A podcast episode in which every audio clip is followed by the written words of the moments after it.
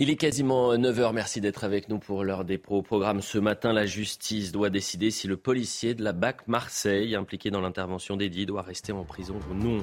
Son placement en détention provisoire a entraîné la fronde des forces de l'ordre.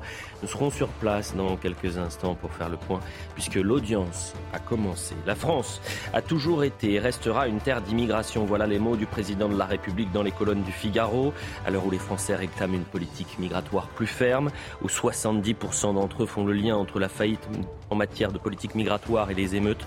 Le chef de l'État ne semble pas avoir entendu la volonté des Français. Comment expliquer ce décalage?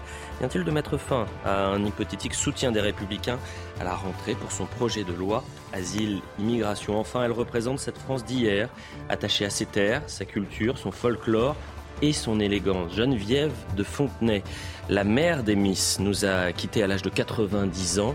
Et dans l'heure des pros ce matin, vous allez découvrir des images inédites de cette dame au chapeau. Et on a même une photo de Geneviève de Fontenay sans chapeau. Vous verrez ça dans cette émission. Avant de présenter les invités, le point sur l'information avec Somaya Labidi. Bonjour, cher Somaya. Euh, bonjour Elliot, bonjour à tous. À la une de l'actualité ce matin, évidemment, euh, la justice qui examine en ce moment même le cas du policier incarcéré à Marseille suite aux violences commises sur Eddy. La chambre de l'instruction de la cour d'appel d'Aix-en-Provence doit décider du maintien ou non en prison de cet agent de la BAC. L'homme de 23 ans est suspecté d'être à l'origine d'un tir de LBD début juillet sur Eddy. La décision sera rendue rapidement, possiblement euh, dans la journée. Ce chiffre à présent, un millier de mortiers ont été découverts dans un parking souterrain mardi après-midi. C'est lors d'une patrouille dans ce parking du quartier des Pyramides à Évry-Courquironne que les policiers les ont retrouvés. Et ce qui inquiète le plus les forces de l'ordre, c'est que les engins sont de plus en plus gros. Écoutez. Et là aujourd'hui, la difficulté, c'est qu'on trouve de, c'est de plus en plus gros en calibre. Hein. Et euh, donc, euh, si déjà on a beaucoup, on a eu pas mal de blessés dans nos rangs, et euh, c'est une arme par destination. Et, on a vu un petit peu euh, pendant les émeutes la, violence que ça, que ça a fait. Quoi. À la Grande Couronne, euh, enfin, le département de l'Essonne notamment, on, est, on doit faire face régulièrement à ça. Et, et là, aujourd'hui, c'est très compliqué. Hein. C'est très compliqué parce qu'on a une ultra-violence qui, qui est là, qui est présente. Et puis une femme est morte noyée à Ouessant hier. La quinquagénaire avait choisi de se baigner malgré la dépression atmosphérique euh, conjuguée à de fortes marées. Selon le Télégramme, il s'agissait d'une mère de famille habituée de l'île où elle possédait une maison de vacances. Euh, Météo France avait placé le département du Finistère en vigilance orange vague submersion hier à cause du passage de la tempête Patricia. Maya, pour le point sur l'information, on vous retrouve à, 10h bien sûr. Olivier D'Artigol est avec nous, William Ter, Régis Le Sommier. On est avec Alexandre Darnikolic. Merci d'être avec nous. Vous êtes président du groupe RN au Conseil régional du Centre Val-de-Loire et Frédéric Valtou. Merci d'être avec nous. Euh, vous êtes euh, député porte-parole du groupe Horizon à l'Assemblée euh, nationale. on salue Eddie Saïd, délégué unité SGP Marseille, et Laurent Boé, avocat, puisque dans un instant, on va revenir évidemment sur ce placement en détention provisoire et euh, savoir si oui ou non le policier euh, qui a été placé en détention provisoire quittera la prison euh, ce soir pour un placement sous contrôle judiciaire. Mais avant cela, c'est une affaire terrible et on salue Maureen Vidal qui est avec nous. une affaire terrible qui a été relayée ce matin dans le Parisien avec cette question la justice a-t-elle refusé de protéger Adjira? C'est une femme qui a été retrouvée morte le 20 juillet dernier dans le Val d'Oise. Elle avait auparavant porté plainte contre son mari et demandé une ordonnance de mesure de protection. Euh, racontez-nous, Maureen, ce que révèle le Parisien ce matin. Alors, Elliot, ce qu'il s'est euh, passé exactement le 21 euh, juillet dernier à Djira, 45 ans, a été retrouvée morte dans une mare de sang à son domicile du Val d'Oise, tuée de plusieurs coups de couteau au niveau du thorax par son mari, et ce, avec leurs deux enfants au sein de l'appartement. Elle avait pourtant porté plainte, effectivement, le 10 janvier contre son conjoint et était partie à habiter chez son frère. Alors, pour Adjira, début mai, c'est un véritable effort selon euh, l'avocate euh, de la famille, puisque sa demande d'ordonnance de protection contre son mari a été rejetée par le tribunal de Pontoise pour faute d'éléments prouvant que le conjoint était un danger réel. Suite à l'assassinat d'Adjira, l'homme qui avait été retrouvé dans la cuisine inerte après une prise de médicaments a été pris en charge par les secours, puis a été mis en examen pour homicide par conjoint et écroué le 27 juillet, selon euh, le parquet de Pontoise. Alors, comme vous le disiez, effectivement, le nombre de faits féminicide a augmenté de 20% en France en 2021 avec 122 femmes tuées par leur conjoint ou ex-conjoint selon les chiffres du ministère de l'Intérieur. Merci beaucoup Maureen euh, Vidal. Euh, peut-être une euh, réaction politique avec vous Alexandre Nikolic. évidemment prendre énormément de précautions. mais quand il y a un tel drame, mhm. est-ce que la justice doit reprendre le dossier pour savoir s'il y a eu des failles? Oui, mais effectivement, euh, euh, bah, en tout cas, on voit qu'il n'y a pas eu une, prévention suffisante. Mais j'ai envie de vous dire que cette ultra-violence qui amène à, la, mort de plus en plus de personnes, je rappelle qu'il y a à peu près près de trois homicides euh, par, jour en France aujourd'hui.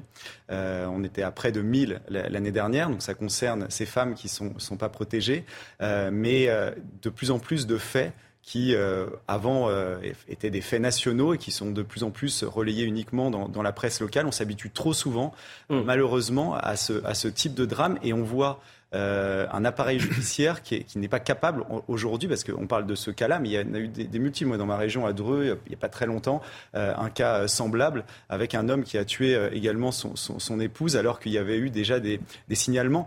Je veux dire, aujourd'hui, on n'est pas en capacité de protéger ces femmes. Il va falloir vraiment s'interroger, mais protéger globalement une grande partie de la société qui, fait face à cette, à ultra-violence qui tue de plus en plus et, et dans des morts de, très différentes. Il y a des règlements de compte, il y a des morts gratuites pour un regard, on l'a vu récemment. Euh, je veux dire, mais là, euh, peut-être qu'on mélange un peu tout, parce que je rappelle que les en tous les cas, euh, les violences faites aux femmes étaient la grande cause du quinquennat précédent. Et évidemment, elle se poursuit. et là, je me tourne vers vous, monsieur le député. on n'arrive pas à comprendre quand une femme appelle à l'aide et elle porte plainte, elle demande d'être protégée par la justice. Et la justice lui dit il n'y a pas d'éléments qui permettent de dire on ne vous protège pas en quelque sorte. Et elle décède quelques, quelques semaines plus tard. Non, mais cette affaire, si elle est avérée, elle est terrible. Euh, c'est-à-dire si effectivement le déroulement s'est passé comme ça, et il faudra que toute la lumière soit faite, c'est effectivement terrible de toute façon. Euh, un féminicide, quand bien même il n'y en aurait que un ou deux par an, ça reste de toute façon quelque chose d'absolument euh, inacceptable et, terrible. Et les chiffres qui ont été rappelés montrent qu'il y a une explosion, une augmentation des féminicides, malgré un, un, travail de prévention, d'accompagnement qui mmh. euh, essaie d'être plus efficace. Alors les choses ne se feront pas en, un claquement de doigts, mais néanmoins, euh, à la fois avec le développement euh, des, des, des, de, de, de l'accompagnement, les, les, bracelets, les téléphones grave danger, je cherchais le, le, mmh. terme, les téléphones grave danger qui sont donnés aux, aux femmes qui se signalent, l'accueil en hébergement d'urgence. Aujourd'hui, la plupart des mairies, moi j'ai été maire pendant 18 ans, au début de mon mandat, c'était c'était quelque chose qu'on ne voyait pas, dont on ne parlait pas. Mais pourquoi, par exemple, nos voisins espagnols ont réussi à régler une situation que la France, eh ben, qui en fait sa, grande cause du quinquennat précédent, est incapable de, solutionner aussi rapidement Je ne sais pas, parce que la France est en train de le régler. C'est-à-dire, on met en place, il y a aujourd'hui dans les commissariats des policiers qui sont formés, effectivement, à mieux prendre en compte... Euh, les plaintes, bien sûr, mais là, c'est la justice qui est en question. Hein. C'est pour ça que sur ce cas-là, euh, effectivement, il faudra sans doute qu'il y ait une, enquête de l'inspection générale qui permette de dire de manière très claire s'il y a eu un dysfonctionnement, à quel niveau il se situe, et, sans doute que s'il y a un dysfonctionnement avéré, euh, le ministre en tire toutes les, conclusions, ou la justice en tire toutes les conclusions dans son propre fonctionnement.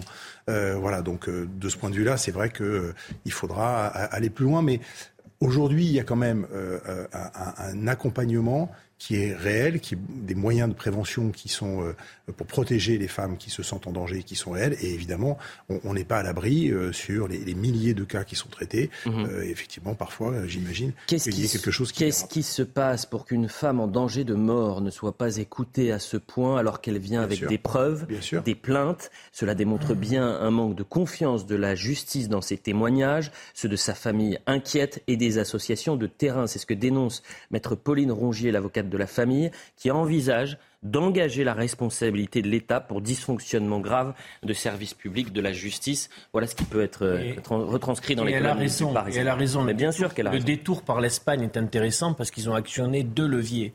D'abord le levier des moyens, car face à ces, à ces problèmes de société, il faut mobiliser des moyens, et aussi une bataille culturelle. C'est-à-dire la société espagnole partait de loin sur ces questions-là. Et donc c'est une bataille qui a été menée. Euh, il y, a des choses qui dont on nous dit, les associations nous disent, ont progressé dans la bonne direction. La formation, par exemple, de l'accueil en, commissariat euh, ou en hôtel de police. 39-19. Euh, bien, bien évidemment, les, les besoins d'hébergement d'urgence, vous avez raison, monsieur le député. mais on ne s'explique pas le fait que ce fléau, avec ce continuum de féminicides tout au long de l'année, fait que, au final, nous avons des chiffres qui ont été rappelés qui montre qu'il y a une distorsion entre une volonté politique et un résultat qui n'est pas là. C'était d'une évidence. Et encore une fois, c'est toujours la même chose.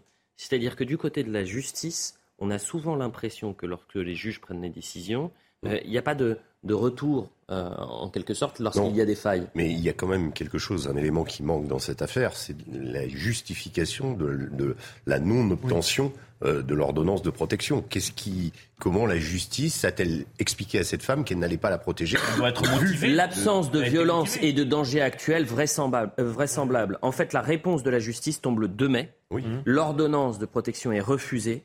Euh, dans les motifs de cette décision, je lis le Parisien, hein, que le Parisien aujourd'hui en France a pu consulter, le tribunal invoque l'absence de violence et de danger actuel vraisemblable. Mhm. Alors que euh, en l'état, vous avez les, les, associations de terrain, vous avez la famille, vous avez la femme qui, qui, s'inquiète et mhm. porte plainte, mais et qui demande une ordonnance de protection, et mhm. on lui dit non. C'est le 2 mai le 20 juillet, elle est retrouvée morte. La vraie question, c'est peut-être les circonstances dans lesquelles cette, cette décision a été prise. Est-ce que finalement, c'est un dossier parmi d'autres et puis ça a été, Je je dis pas que ça a été bâclé nécessairement, mais euh, on n'a visiblement pas pris conscience euh, de la dangerosité du conjoint, on n'a pas pris conscience du danger, des dangers que cette femme euh, encourait et, comment c'est décidé. C'est ça peut-être aussi euh, dans les décisions. De eh, le problème, c'est que par exemple, nos confrères du Parisien, ils ont sollicité le parquet de Pontoise, qui n'a pas répondu. Il n'a pas répondu. pas de réponse de la part du parquet. Il y aura peut-être une réponse parce que. Bah, là, c'est au ministre de la Justice parce que vous pouvez, lorsqu'il y a de telles failles, euh, demander à ce qu'il y ait euh, une enquête, évidemment. Euh, il, y a, des cas où il y a des, violences déjà avérées. Bien sûr. Et, pourtant, l'homme reste, avec, enfin, reste au sein du foyer, malgré des, violences et des, non-condamnations déjà. Ce qui, est, problématique, ce qui est problématique, c'est toujours la même chose. C'est-à-dire qu'on assure, on promet des engagements massifs. Mm. qui sont effectivement le cas, monsieur le député.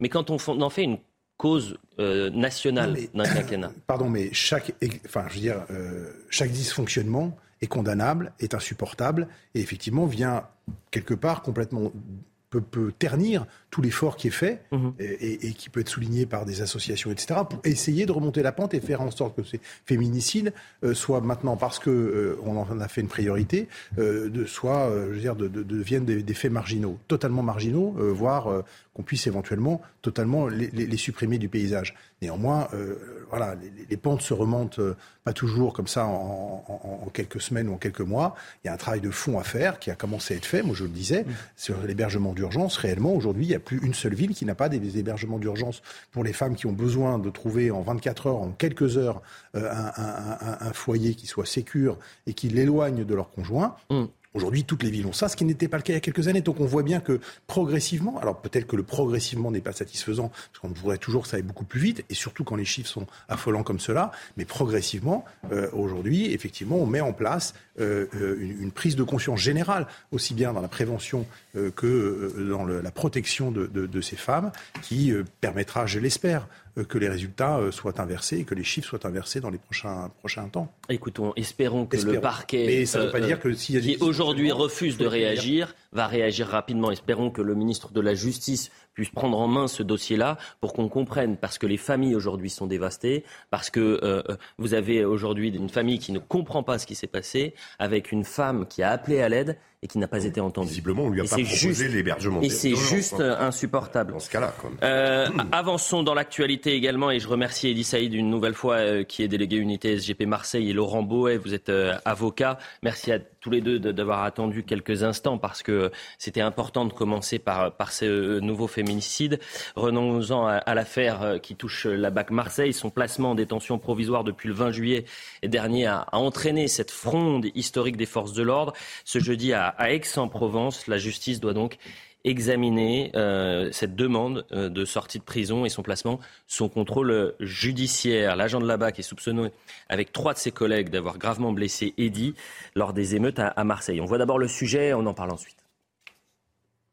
C'est une incarcération qui a soulevé toute une profession. Il y a plus d'une semaine, un agent de la brigade anticriminalité de Marseille a été placé en détention provisoire, placement qu'il conteste et qui va être examiné ce jeudi par la cour d'appel d'Aix-en-Provence. Le policier est soupçonné avec trois autres de ses collègues d'avoir grièvement blessé Eddy, un jeune homme de 21 ans. Le serveur dit avoir été passé à tabac par les fonctionnaires et avoir reçu un tir de LBD dans la tempe. Les faits se sont déroulés en marge des émeutes liées à la mort de Naël dans la nuit du 1er au 2 juillet dernier. Identifié grâce à sa tenue vestimentaire sur les images de vidéosurveillance, le policier incarcéré dit n'avoir aucun souvenir et ne pas se reconnaître sur les vidéos où il apparaît comme le seul porteur de LBD. D'abord placé en garde à vue, puis remis en liberté, les trois autres policiers présumés agresseurs ont été placés sous contrôle judiciaire, avec interdiction d'exercer. Deux d'entre eux ont de leur côté reconnu des violences. L'élément est essentiel puisque l'audience est en cours. Euh, sachez que euh, l'avocat du policier avait demandé à ce que euh, cette audience soit à huis clos. cette demande a été rejetée par les juges et il y a quelques instants, ce policier qui est mis en cause a reconnu le tir de, de LBD. Laurent Boet, je me tourne d'abord vers vous. Vous êtes avocat. On a besoin de comprendre comment va se dérouler cette audience. Ça prend combien de temps? Et surtout quand est-ce qu'on aura le, la décision finale, maître Alors. Oui. désolé. Donc euh, cette audience va se, va se dérouler là sur, euh, sur une partie de la matinée. Je pense que les, juges vont vouloir prendre leur temps. Euh, mon confrère qui plaide pour, pour ce policier également et, et le parquet général également. c'est une audience publique. Alors je crois que c'est une bonne chose puisque votre rédaction et d'autres avaient des informations sur ce dossier, mais nous n'en avions que de façon assez partielle et peut-être un peu partiale. Là, l'audience publique va nous permettre d'avoir euh, euh, à tous euh, une connaissance à peu près exacte de ce de ce qu'il y a dans ce dossier, de ce qui a amené notamment ce juge des libertés de la détention à prendre la décision de placer ce fonctionnaire de police en détention provisoire. Je rappelle à nouveau que en matière correctionnelle, nous sommes en matière correctionnelle, en matière de délit, la, détention provisoire est une mesure exceptionnelle qui doit être justifiée par le juge des libertés de la détention.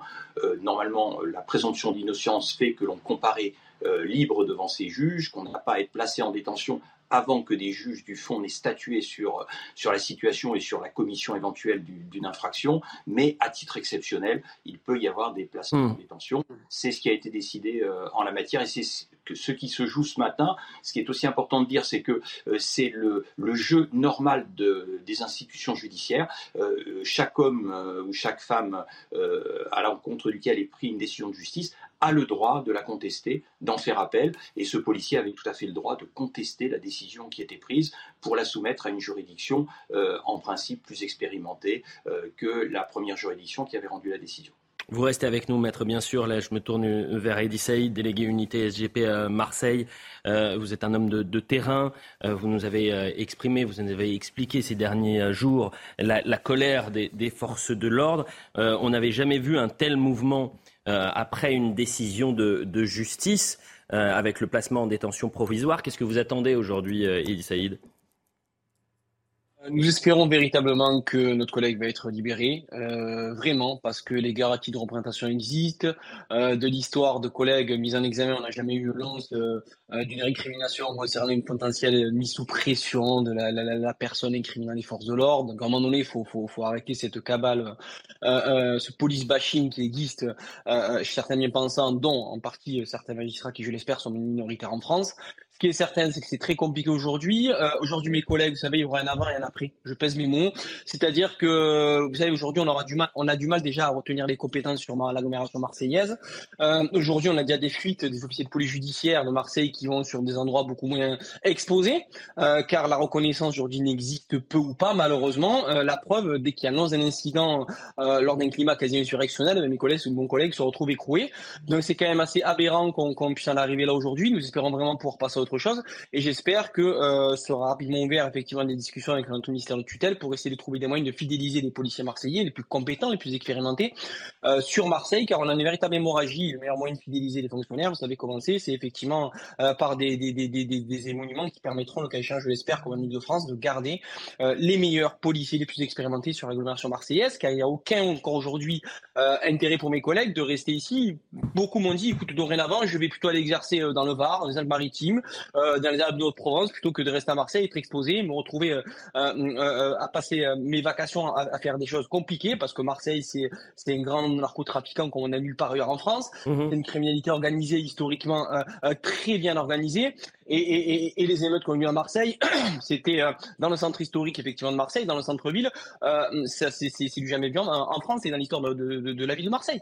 Donc c'est compliqué aujourd'hui. Mes collègues ont un véritable sentiment d'écœurement et j'espère que qu'on aura une réponse positive pour apaiser ce climat aujourd'hui très tendu et, ce climat d'émotion euh, avéré légitime chez mes collègues. Merci Edicide, vous restez bien sûr euh, avec nous coup sur coup. On n'avait peut-être jamais vécu ça, euh, monsieur le, député, c'est-à-dire que une décision de, justice peut avoir des conséquences euh, sur, là c'est sur une institution, c'est la police et l'affront des policiers, mais auparavant dans l'affaire Naël, le placement ou non en détention provisoire, on était tous à, l'exprimer ainsi, euh, pouvait entraîner ou non une suite dans, les émeutes. Euh, donc on voit que dans ces dossiers judiciaires, il y a en fait un enjeu social et même politique. Oui, bien sûr, parce que cette affaire n'arrive pas à n'importe quel moment. Elle arrive après, effectivement, euh, des émeutes qui ont sidéré la France entière et à juste titre, dont on n'a sans doute pas toujours encore su tirer toutes les, les leçons ou la compréhension, euh, mais qui vont appeler à des, à, des, à des, réponses qui soient fermes, de manière claire.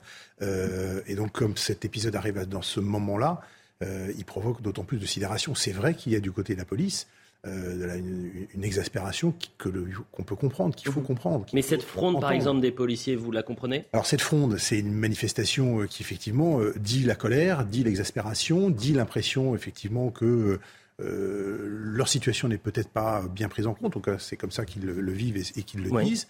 Euh, je pense que le ministre de l'Intérieur, le président de la République et la première ministre euh, on, on, on, dit qu'effectivement, il y a un, travail de, de, dialogue. En tout cas, le ministre de l'Intérieur l'a ouvert avant. Plus le ministre de l'Intérieur qu'on entendra que, que, le président de la République et la première ministre. Hein. C'est son boulot aussi, il est ministre de l'Intérieur. C'est son boulot. Euh, au-dessus de lui, il y a juste euh, bien sûr. première ministre enfin, et un président pas de la, président de la République qui va en premier rideau recevoir les syndicats de police tout ah de non, c'est pas ce que je dis, c'est au ah, niveau du discours. Pardonnez-moi. Le ah, discours, oui, du, discours, du, président de la République n'était pas le, le, même que le discours du. Mais ce qui est important, c'est que le ministre de l'Intérieur, qui a en charge ces sujets-là, puisse effectivement, euh, lui, euh, prendre en, en, en, compte, écouter, recevoir les, les, les, syndicats. Il a renvoyé à la rentrée, c'est normal, ça s'est passé début août. Euh, il a renvoyé à la rentrée effectivement des, des, des, mesures ou un dialogue plus précis.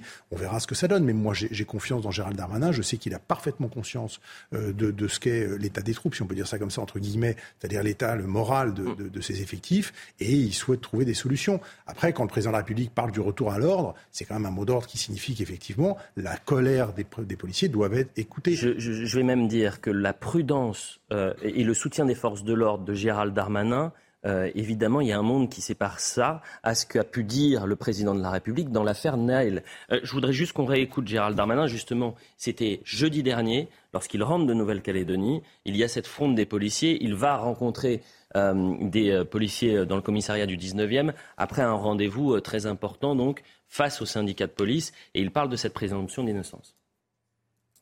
Moi, je ne commande pas euh, les affaires judiciaires en cours. Euh, s'il y a eu euh, faute, elle sera sanctionnée par la justice. je veux évidemment apporter mon soutien à toute personne qui se sent blessée, comme je l'ai fait évidemment au lendemain, voire le jour même de, l'affaire Naël. Mais je veux aussi dire que les policiers, ils ne réclament pas l'impunité, ils réclament le respect. Les policiers ne réclament pas être au-dessus des lois, ils réclament de ne pas être en dessous des lois.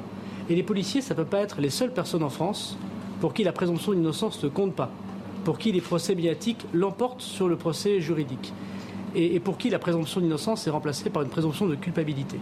Discours extrêmement fort, derrière lui Frédéric Vaux et Laurent Nunez. Frédéric Vaux qui avait dit en début de semaine dernière, de façon générale, je considère qu'avant un éventuel procès, un policier n'a pas sa place en prison, même s'il a pu commettre des fautes ou des erreurs graves dans le cadre de son travail. Le savoir en prison, il parle de ce policier qui est en détention provisoire m'empêche de, dormir. Une réaction, messieurs oui.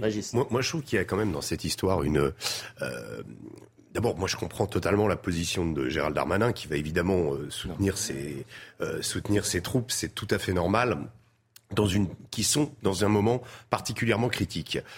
Quand vous vous mettez à la place des Français aujourd'hui, les émeutes, c'est 650 millions d'euros de dégâts. Un milliard selon le MEDEF. Voilà, même plus, mais au départ, ça a été le. C'est-à-dire, euh, en trois jours, on a détruit plus qu'en euh, trois, semaines. semaines en 2005.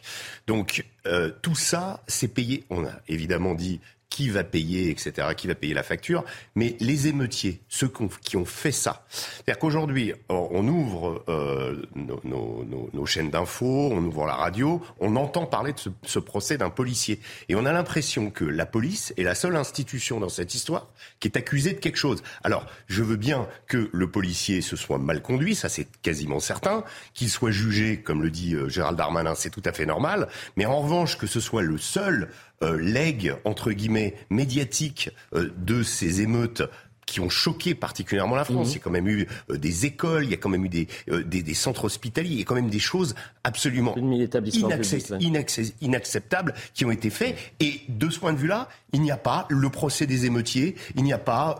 on, C'est intéressant le lapsus que vous avez fait, cher Régis, parce que vous parlez de procès. Il n'y a pas de procès aujourd'hui. Non, il n'y a pas de procès. C'est une mise en examen. Non.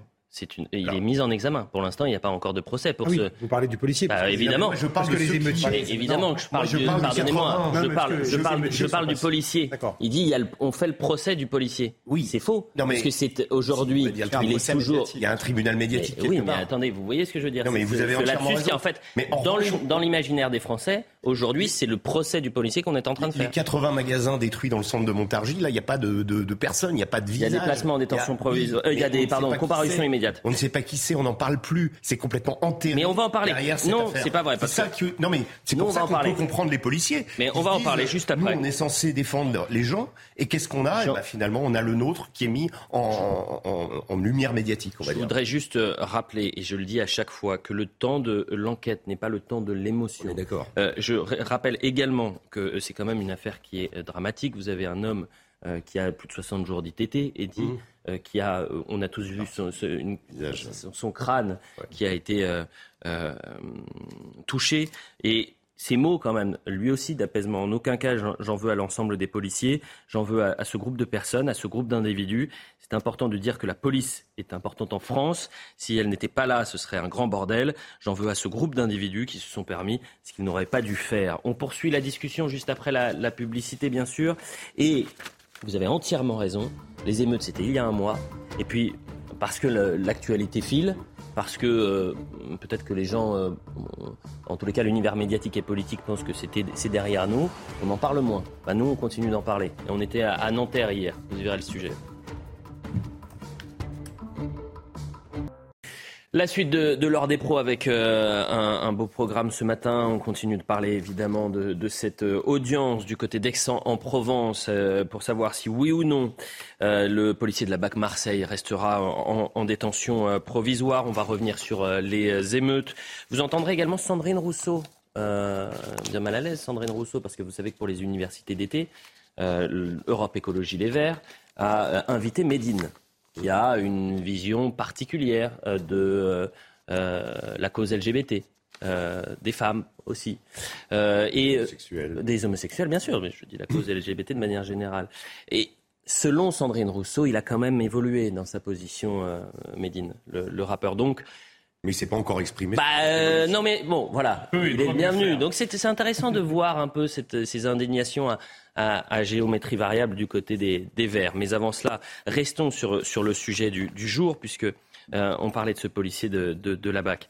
Euh, Marseille, qui euh, l'audience est en cours, elle n'est pas à huis clos, ça, ça va être intéressant parce que notre équipe est vraiment sur place et on pourra on saura ce qui s'est dit, ce qui s'est passé pendant cette audience. Je voudrais juste revenir sur la déclaration de Frédéric Vaux, le directeur général de la police nationale, qui avait dit, de façon générale, je considère euh, qu'avant un éventuel procès, un policier n'a pas sa place en prison, même s'il a pu commettre des fautes ou des erreurs graves dans le cadre de son travail. Est-ce qu'un policier aujourd'hui euh, doit être, en quelque sorte, on reprochait après cette euh, déclaration de dire les policiers, ils sont au-dessus de la loi Je comprends pas. Alexandre Darnay College, est-ce qu'il faut une justice exceptionnelle, une loi exceptionnelle pour, pour les forces de l'ordre? Mais en tout cas, les, forces de l'ordre, quand ils interviennent, c'est souvent dans des conditions euh, terribles. Je, là, on parle de Marseille. Il faut juste rappeler, il y a quelques jours, vous avez vu qu'il y a eu un mort à l'arme de guerre. Je veux dire, c'est des, moments de tension extrême. Il y a des gens qui ont des kalachnikovs en face, il faut s'en rendre compte. et s'il doit y avoir ensuite une décision de la justice, eh bien, si le, le, policier doit être incriminé pour ça, eh bien, faisons confiance à la justice. Mais avoir cette présomption euh, de culpabilité avant, comme d'ailleurs c'est d'ailleurs étonnant de, voir les déclarations de M. Darmanin, parce que mm. euh, on avait vu avec, dans l'affaire Naël euh, Emmanuel Macron dire d'avance que c'était inexplicable, injustifiable, comme s'il mettait déjà en cause le, policier. il faut attendre que la justice fasse son travail, mais on ne peut pas euh, considérer justement que les policiers soient en dessous des lois. Parce que euh, c'est justement, on a le sentiment que les policiers, peut-être pour calmer dans l'opinion publique, parce qu'il y a une concentration euh, du, des médias sur ce type d'affaires, avec des policiers qui sont souvent accusés, même avant qu'il y ait un procès, de, de, les mettre, de les mettre en tort. Mais il faut comprendre, j'insiste là-dessus, les conditions à la fois des, des, des, policiers quand ils interviennent. Pour tout vous dire, j'ai été pompier volontaire avant. Enfin, il faut se rendre compte ce que c'est que parfois d'intervenir dans certains quartiers. On devait jurer quand on allait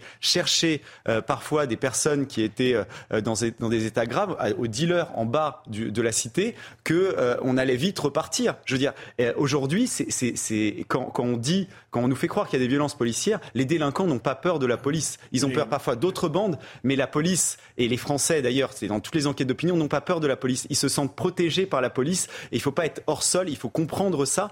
on veut juste que les, les policiers se retirent de certains endroits pour qu'il puisse y avoir des, trafics ou autres euh, en toute impunité dans certains quartiers. Que les conditions d'exercice du métier de policier soient euh, exceptionnellement difficiles aujourd'hui, euh, notamment dans certaines villes comme Marseille, c'est une évidence. C'est très bien qu'il n'y ait pas de huis clos sur l'audience, ça va permettre d'avoir un peu de rationalité et d'éléments factuels sur ce qui s'est passé. Cela a été rappelé, une détention provisoire en, en correctionnel, c'est très rare, d'autant plus quand il s'agit d'un policier.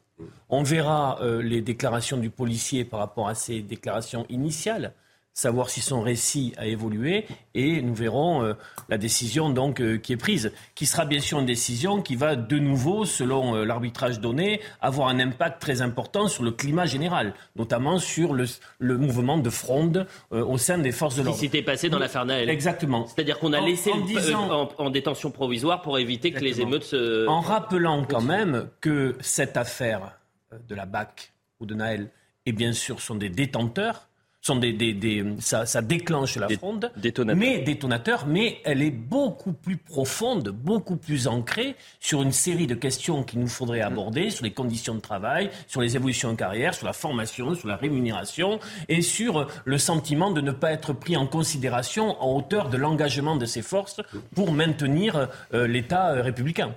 Mais en deux mots vite fait, il y a, eu des, des, là on l'a vu, c'était à Marseille, deux policiers lynchés, les laissé pour mort, à Mitrimori devant une petite fille de deux ans, un devant sa petite fille, un policier qui a été laissé pour mort. Il y a eu 900 policiers blessés durant les émeutes. Il faut comprendre ce que c'est pour un policier le matin, quand il se lève, quand il dit au revoir à sa femme et qui va travailler dans ces conditions. Quand on ose dire que c'est injustifiable et inexplicable et qu'on ne se met pas à la place de ces forces de l'ordre qui, qui, qui, franchement, font un travail, mais, mais d'une complexité énorme, bien sûr. Non, mais, mais je, je, je suis extrait de personnaliser parce qu'il faut se rendre compte de ce que c'est, en fait, et, et humaniser.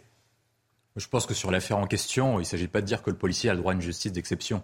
Mais ce qu'on peut dire aussi, c'est que les policiers sont des sous-citoyens qui ont une juridiction à charge. C'est-à-dire que lorsque vous êtes policier, lorsque vous commettez une présumée faute, eh ben vous êtes présumé coupable, vous êtes accusé par le tribunal médiatique et par une grande partie de la classe politique qui, de toute façon, les policiers tuent et que tout le monde déteste la police. Donc à partir de ce moment-là, vous avez automatiquement des policiers qui sont jugés en avance. Et moi, je pense que cette fronde et je pense que cette détention provisoire est injustifiée. Je rejoins les propos du directeur général de la police.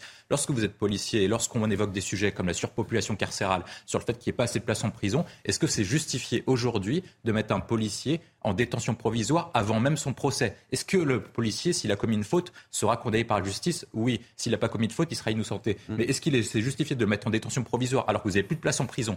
Alors que euh, beaucoup de police, vous avez besoin de policiers, je ne pense pas que ce soit justifié. L'autre élément que je vois, c'est que de toute façon, il faudra changer les règles de détention provisoire et il faudra faire en sorte que les policiers soient jugés différemment. D'une part, on parle de circonstances aggravantes lorsque vous êtes policier, mais est-ce que vous n'avez pas des circonstances atténuantes lorsque vous faites des contextes d'émeute, lorsque vous vous faites tirer dessus, lorsque vous voulez le matin pour un salaire misérable et que vous risquez de perdre votre travail, votre famille et que vos enfants vont se faire lyncher, doivent quitter mm. l'école lorsque vous commettez une faute. L'autre point aussi. Donc vous êtes pour une justice d'exception. Moi je suis pour. moi je pense qu'on moi je pense qu'on a mis en place des juridictions spécialisées comme le parquet euh, contre les terroristes, on a mis des, juridictions spéciales contre les politiques. Est-ce que les policiers n'ont pas le droit à une juridiction spéciale qui puisse davantage comprendre C'est déjà le, cas dans la loi. Et qui puisse déjà davantage C'est déjà le cas. Justement, les, les, les, policiers réclament, pardonnez-moi de vous couper, les, syndicats de police réclament, non, ils réclament qu'ils soient jugés euh, par des magistrats qui soient spécialisés sur euh, euh, l'intervention le, problème, et le maintien de l'ordre. Le, problème, ça pose des problèmes constitutionnels et juridiques. Le, ah, sérieux. le problème euh, que rencontre la police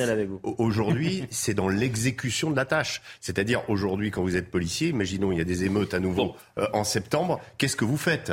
Est-ce que vous prenez le risque d'interpeller un émeutier si vous allez le blesser? C'est ça. toujours. mais attendez, pour les refus d'obtempérer, combien de fois ils nous le disent en off, les policiers Mais moi, j'interviens plus? Mais oui. Mais j'interviens plus, je vais pas commencer à intervenir si ma vie bascule lorsque j'interviens. C'est toute la Non mais c'est toute la fonction de la police, c'est le fonctionnement de la police Avançons en péril aujourd'hui. Et on a eu des cas de mort suite à des refus d'obtempérer, des gens qui ont été écrasés et tout après, je veux dire c'est enfin et, savoir comment appréhender ça pour un policier aujourd'hui, c'est très compliqué. Est-ce qu'il se met en danger ou pas parce que il va il va forcément euh, être jugé au moins médiatiquement ensuite, quelles que soient les circonstances tout comme euh, un certain Édouard Philippe, je vous trouve euh, très discret euh, sur cette question-là, monsieur le, député. je suis pas discret, plaisante. Si vous me donnez la parole. Mais vous pouvez la prendre. ici, vous avez je sais bien, la parole. je sais bien, mais j'avais l'impression d'avoir déjà pas mal parlé. Non, mais sur cette affaire, je pense qu'effectivement, Gérald Darmanin a très bien résumé les choses. Il faut prendre en compte effectivement les spécificités de la police, mais il ne faut pas faire, j'allais dire, une, un, régime totalement dérogatoire à la police. Ce serait d'ailleurs pas rendre service aux policiers eux-mêmes de les installer dans un régime qui leur donne, qui donne l'impression, qui donne l'impression de pouvoir effectivement, qui donne l'impression qu'ils sont euh, euh, au-dessus des lois. Donc il faut trouver effectivement que c'est une question d'équilibre. Et je pense que les discussions qu'il va y avoir en septembre vont permettre peut-être d'affiner les choses. Mais Effectivement, je suis d'accord avec vous. Aujourd'hui, les policiers sont particulièrement exposés à une violence qu'on ne connaissait pas avant euh, et qui ne fait que, que s'accroître et qui doit effectivement faire en sorte que l'appareil pénal euh, puisse être adapté aussi à ces circonstances-là. Avant pas être en dessous des lois, en fait. Parce que oui, mais enfin, pas en dessous, pas en dessous, on est d'accord, on dit la même chose, mais on dit juste qu'il faut trouver, donc c'est une question de... Avançons s'il vous plaît et restons sur le, euh, la question des émeutes. Euh, on est un mois après euh, ces euh, nuits d'émeutes qui, en trois fois moins de temps, ont provoqué trois fois plus de dégâts sur l'ensemble du territoire qu'en 2005. moi, je pense aux commerçants qui ont vu leurs magasins pillés, saccagés et qui ne savent pas comment ils vont pouvoir reprendre euh, leur activité. Il faut euh, penser aussi aux, éducateurs qui ont parfois vu leurs établissements euh, détruits mmh. par des délinquants qu'ils ont eux-mêmes pris par la main et les accompagnés. je pense aux habitants aussi de certains quartiers qui aujourd'hui ont vu leur école maternelle, alors que ce sont des quartiers qui sont défavorisés, eh bien ces, ces, écoles maternelles qui ont été dévastés. On est reparti à Nanterre, parce que c'est toujours la même chose dans l'univers médiatique et, politique. On essaye de balayer, les choses. Ça y est, c'est passé. Euh, on, passe à autre chose. Eh bien, on est retourné un mois après à Nanterre. Voyez le sujet de Sacha Robin et euh, Sarah Fenzari. C'était le 28 juin dernier. Aujourd'hui, un mois après les émeutes, de nombreux commerces sont toujours fermés à Nanterre qui, comme de nombreuses communes en France, tentent de réparer les dégâts. Début juillet, Emmanuel Macron avait annoncé un projet de loi d'urgence pour accélérer la reconstruction des bâtiments et du mobilier urbain, un processus long qui a ses conséquences. Le problème, c'est qu'on a des, euh, des, commerçants qui, qui se sont isolés. Il y en a qui jettent l'éponge, qui sont à bout de souffle, parce que le problème, c'est que à chaque crise, les commerçants font le dos rond et ils redémarrent. Sauf que là, on les accumule, les crises. Sur place, les riverains se désolent de la situation. Si, si, ça, fait mal au cœur quoi, pour, euh, bah, pour tous les habitants d'ici. Bah, ça doit prendre le temps que ça doit prendre, j'imagine, oui. J'espère juste que pour les gens, ils ont été relogés. À Nanterre, comme partout en France, plus de 200 commerces ont été entièrement pillés, 300 agences bancaires détruites, 250 bureaux de tabac touchés. Le patron du MEDEF a estimé à plus d'un milliard d'euros les dégâts pour les entreprises. Et ce qui est euh, insupportable aux yeux des Français, c'est qu'à chaque fois, c'est aux Français qui euh, travaillent, qui ne disent rien, qui vont devoir régler la facture, régler et payer la note. Régler la facture, euh, payer la note avec l'aide des pouvoirs publics, avec le système assurantiel qui va effectivement fonctionner. Non mais attendez, non mais je dis pas que allez, je, je, je, si on attendait qu'effectivement euh, les émeutiers remboursent la facture, je pense que les commerces seraient pas reconstruits avant quelques années. Donc il y a, je, n'excuse personne, mais simplement je veux dire que euh, et peut-être votre journaliste devrait le dire, le président Emmanuel Macron a promis un projet de loi, le projet de loi a été voté fin juillet. Donc euh, c'est fait, c'est voté. D'ailleurs, euh, non, du côté du Rassemblement national, et vous nous direz pourquoi. Oui, oui, peut-être, mais effectivement, mais il a quand même été voté par une grande partie Bien sûr, par la majorité. et, et, et, et, conforme entre le Sénat et, l'Assemblée nationale. Donc on, on, a fait ça fin juillet. Ça a permis quoi? Ça a permis effectivement euh, des fonds d'urgence d'être débloqués, des, des procédures d'être allégées de manière à pouvoir effectivement reconstruire euh, plus vite, de solliciter, et ça c'est le travail qu'a fait Bruno Le Maire, euh, les assurances pour que les choses aussi soient débloquées plus rapidement. Alors voilà, dans un monde idéal, il faudrait qu'un jour après, tout, soit euh, fait et reconstruit. Malheureusement, ça va prendre évidemment quelques semaines, peut-être quelques mois, mais en tous les cas, il y a eu cet effort de fait pour que très vite on tourne la page. Parce que vous avez raison de le dire tout à l'heure. Les premiers pénalisés, c'est les habitants de ces quartiers. Moi, j'y suis allé dans ma circonscription. Nemours a été, euh, qui est une, ville de 12 000 habitants, donc c'est pas une, une, très grande ville, mais qui a été, euh, je veux dire, touchée assez fortement avec un espace culturel euh, qui a brûlé euh, euh, ce soir-là, enfin les soirs d'émeute. Et moi, j'ai vu une petite fille de 4-5 ans qui quasiment pleurait parce que c'est là qu'elle faisait de la danse. Elle habitait le quartier, c'est là qu'elle faisait de la danse. Elle disait, mais alors donc ça veut dire qu'à la rentrée, j'ai plus de danse. Mmh. Vous voyez, donc c'est eux les principaux qui sont touchés. Donc effectivement, il faut très vite tourner la page de ça. Et l'engagement du gouvernement a été tenu. Non mais euh, évidemment, il va falloir aider euh, les, les, commerçants, euh, tous ceux qui ont été touchés, reconstruire les écoles qui ont été, euh, qui ont été brûlées. Et, et, vous dites, il faut vite tourner la page. Non, pas vite tourner la page. des reconstructions, des reconstructions. Non, mais essayez pas de me faire d'emmener sur bah, un terrain qui n'est pas le bon. J'ai vite tourner la page des reconstructions. Il faut ah que les commerces qu'on voit là en ce moment sur les images et, et les, les établissements il va falloir faire en sorte que, que, ça n'arrive plus. Vite reconstruit. Et, et justement, il va falloir à la fois comprendre pourquoi c'est arrivé et à un moment euh, vous le disiez euh, tout à l'heure, euh, que les, les, Français se disent aussi, ça suffit d'investir des dizaines de milliards dans ces quartiers pour au final euh, se, se, voir menacés, se recevoir, des, voir des écoles, euh, des, euh, des, pompiers caillassés, je le disais tout à l'heure. Euh, Vous des, voulez sanctionner toute une population par l'effet d'une minorité On laisse tomber ces quartiers parce qu'il y a euh, des. J'ai pas dit qu'il fallait laisser tomber ces quartiers. J'ai dit qu'il fallait. J'ai dit, j'ai dit qu'il fallait. Non, c'est pas n'importe quoi. Je vous permets pas de dire ça bah, parce que le bilan aujourd'hui, c'est le vôtre, d'accord? Si on en arrive là, c'est vous. Ah, peut-être tout ce que vous dites depuis des années, c'est n'importe quoi. Parce qu'en tout cas, ça ne porte pas ses fruits. Et quand quand Emmanuel Macron, dans son interview au Figaro, dit qu'il va falloir responsabiliser les parents, mais qu'il ne veut pas justement euh, euh, supprimer ou diminuer les allocations familiales des casseurs, ben, il va un moment, il va falloir aussi qu'il y ait des sanctions. Il va falloir qu'on, que, que, les gens qui cassent, qui pillent, se disent je ne peux pas faire ça en toute impunité. Vous pouvez le comprendre. C'est-à-dire qu'aujourd'hui, il n'y a eu aucune, euh, aucune j'allais dire, euh, sanction ah non, non, pénale. Il n'y a quasi aucune sanction pénale. Ah bon pour la, la, 600 personnes en prison. Non, mais pour la très grande majorité, la très grande majorité, il n'y a pas de sanction pénale, monsieur. Qui sont et, il y, a un sentiment d'impunité et un ras de beaucoup de Français parce que justement. Mais je vous ai pas interrompu, monsieur. C'est surréaliste. Qu'est-ce qui est surréaliste, monsieur? De vous entendre. La justice n'a envoyé personne en prison depuis les émeutes. Mais très très peu. La plupart, la plupart, tous ceux qui sont mineurs ont été relâchés presque immédiatement. La plupart de, ceux qui ont été condamnés, c'est des bracelets, c'est des bracelets électroniques. Et la très très grande majorité n'a même pas été arrêtée. C'est ça aujourd'hui. C'est ça aujourd'hui parce que vous ne contrôlez plus rien, d'accord? Et, et, vous ne et vous ne voulez pas réellement responsabiliser les parents. Et en plus sur le constat et sur le constat, sur le constat, vous ne le comprenez pas. C'est possible. J'aimerais réagir à l'un de vos propos. Allez-y. Bien sûr, il peut y avoir l'argument qui vise à dire vu les milliards d'euros investis, notamment sur politique de la ville dans ces quartiers, et vu ce qui s'y passe maintenant, on baisse la voilure ou même on arrête tout ça.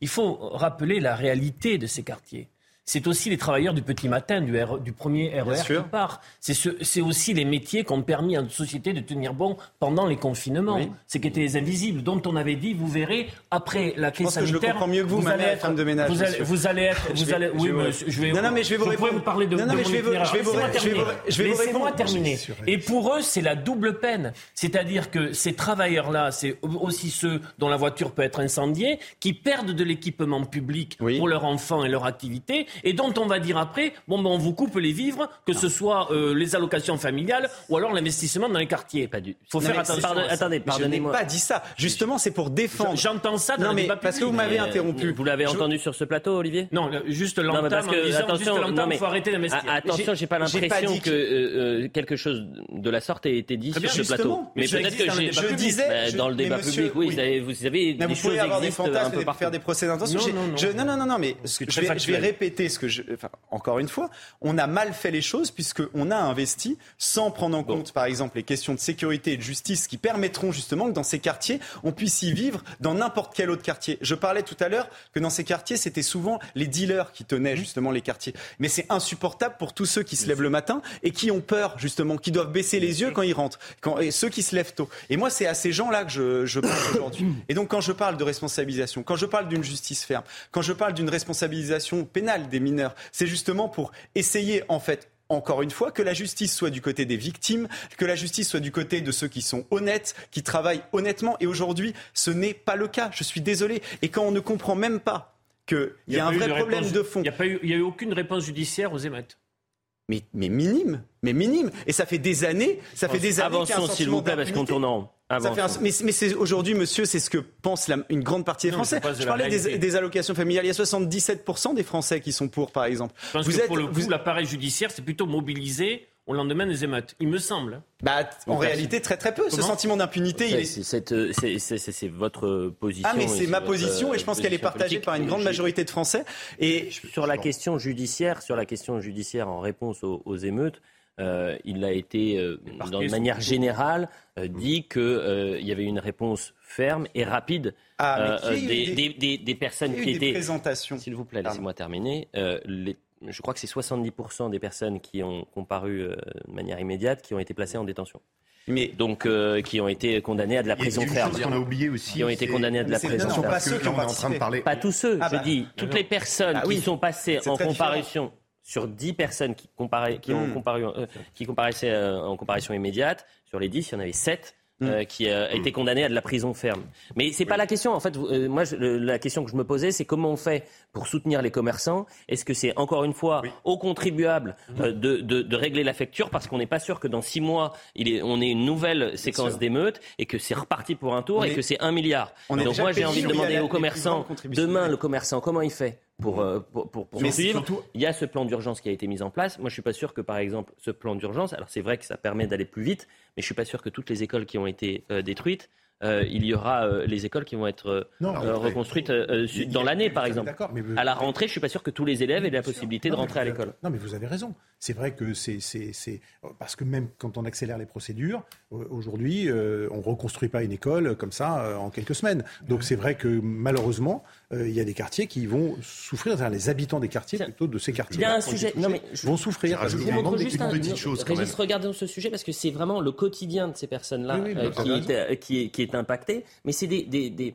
des, euh, cas du quotidien. Vraiment, c'est ça, c'est Oui. le cas d'école. Vous avez par exemple dans la région sud, euh, à, à Paris, dans la région parisienne, vous n'avez plus de poubelles.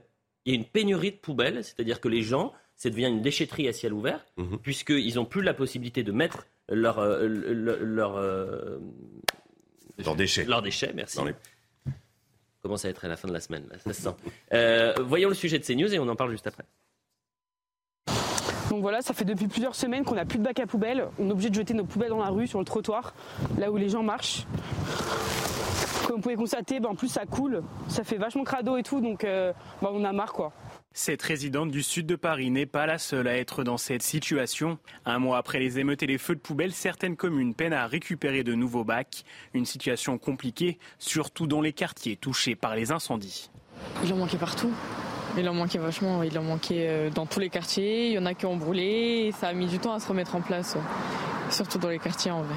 Mais dans certaines petites rues euh, plus pavillonnaires, on va dire, il y avait beaucoup moins de poubelles cramées, donc beaucoup plus propres. 1000 bacs à poubelle ont été incendiés dans l'agglomération du Grand Sud Paris. Actuellement, 800 bacs ont été remplacés, mais les industriels sont submergés par les commandes. Une opération de remplacement qui a un coût. Aujourd'hui, on va dépasser les 100 000 euros. Hein, sur, euh, je parle juste en approvisionnement. Je ne parle pas de la, des frais de logistique qui ne sont pas estimés à, l'heure actuelle. On traite l'urgence. Un millier de bacs euh, avec une moyenne d'une centaine d'euros par bac, entre 100 et 120 euros. Bah voilà, vous avez vite fait le, lien. Les 1000 bacs à poubelles brûlés dans les villes du Grand Sud Paris devraient être entièrement remplacés d'ici quelques semaines. C'est un cas d'école? Oui, c'est un cas d'école. Moi, je, je, trouve que là, on parle encore euh, de, de quartiers. Euh, euh, on parle du sud de Paris, on parle de quartiers où il y a eu des émeutes. C'est pas la première fois. Euh, ce qu'on ce que, ce qu'on oublie un petit peu avec les, le type d'émeutes qu'on a eu en, en, en juin, c'est qu'elles ont touché aussi parfois des petites villes qui avaient absolument pas l'habitude d'être confrontées à ce genre de choses, où le commissariat a été incendié. On a vu des mairies qui ont été incendiées. On a vu aussi euh, même en pleine campagne. Donc là, on est dans un dans un, un état de choc qui touche pas simplement simplement, euh, vous parliez du, RER e du petit matin et des, banlieues habituelles, mais ces banlieues-là, elles ont déjà vécu et elles, vivent régulièrement. Là, il y a eu une extension de ces, de ces émeutes. C'est ce qu'appelle Jérôme Fourquet la banlieusardisation de la France. C'est-à-dire que euh, pendant ces émeutes, contrairement à 2005, euh, vous avez des territoires euh, sans, entre guillemets sans histoire qui ont été touchés par, euh, par ces émeutes. beaucoup de la ville de Montargis, c'est un peu l'illustration justement de ces villes qui connaissaient pas trop d'émeutes, ou en tout cas qui n'avaient sans doute jamais connu des violences urbaines pareilles et qui là a été euh, très touchée. Vous avez parlé de 80, 80 magasins brûlés, enfin détruits pour 15 000 habitants. Et Mont-Saint-Martin. allez, on a eu le maire de Mont-Saint-Martin, c'était assez fort, c'est une, une ville de 10 000 habitants qui a été ravagé. Ils se sont même attaqués à un centre pour, euh, pour accueillir des, enfants euh, autistes. Mais je pense que la détresse, elle est, elle est, elle est, elle est aussi là-bas. Euh, Bien pas sûr. simplement dans les endroits qui ont malheureusement l'habitude un peu de ce type d'émeute. On a pris un peu de retard. Donc, dans quelques instants, on va quand même revenir sur la déclaration du président de la République, qui a posé pour la première fois un peu plus longuement son diagnostic sur ces émeutes dans les colonnes du Figaro et qui revient aussi sur la question, euh, la politique euh, migratoire. Je, le disais tout à l'heure, il y a 70% des Français euh, qui veulent une politique migratoire bien plus ferme et qui considèrent que c'est la politique migratoire de ces 40 dernières années, c'est cette faillite dans la politique migratoire qui a provoqué les émeutes. Mm. Pas l'impression que ce constat-là, il soit partagé par le chef de l'État. Même pas du tout. C'est vous qui le direz. Allez, dans quelques instants, on revient. Restez encore un peu avec nous, monsieur le député. Pas de problème, je reste. 10h sur CNews, le point sur l'information. Somaya Labidi. Rebonjour Somaya. Euh, bonjour Eliade, bonjour à tous. À la une de l'actualité, cette information pour commencer. Euh, le maintien en détention provisoire de l'agent soupçonné d'avoir tiré au LBD sur Eddy a été requis. Durant son audition, le policier a reconnu le tir. Toutefois, euh, pour son avocat, rien ne prouve que ce soit ce tir qui ait blessé le jeune homme. Dans le reste de l'actualité, l'anniversaire de l'indépendance du Niger suscite l'inquiétude de l'Occident. Plusieurs manifestations sont prévues aujourd'hui pour le célébrer, euh, ce qui a poussé la France à demander de garantir la sécurité des ambassades étrangères.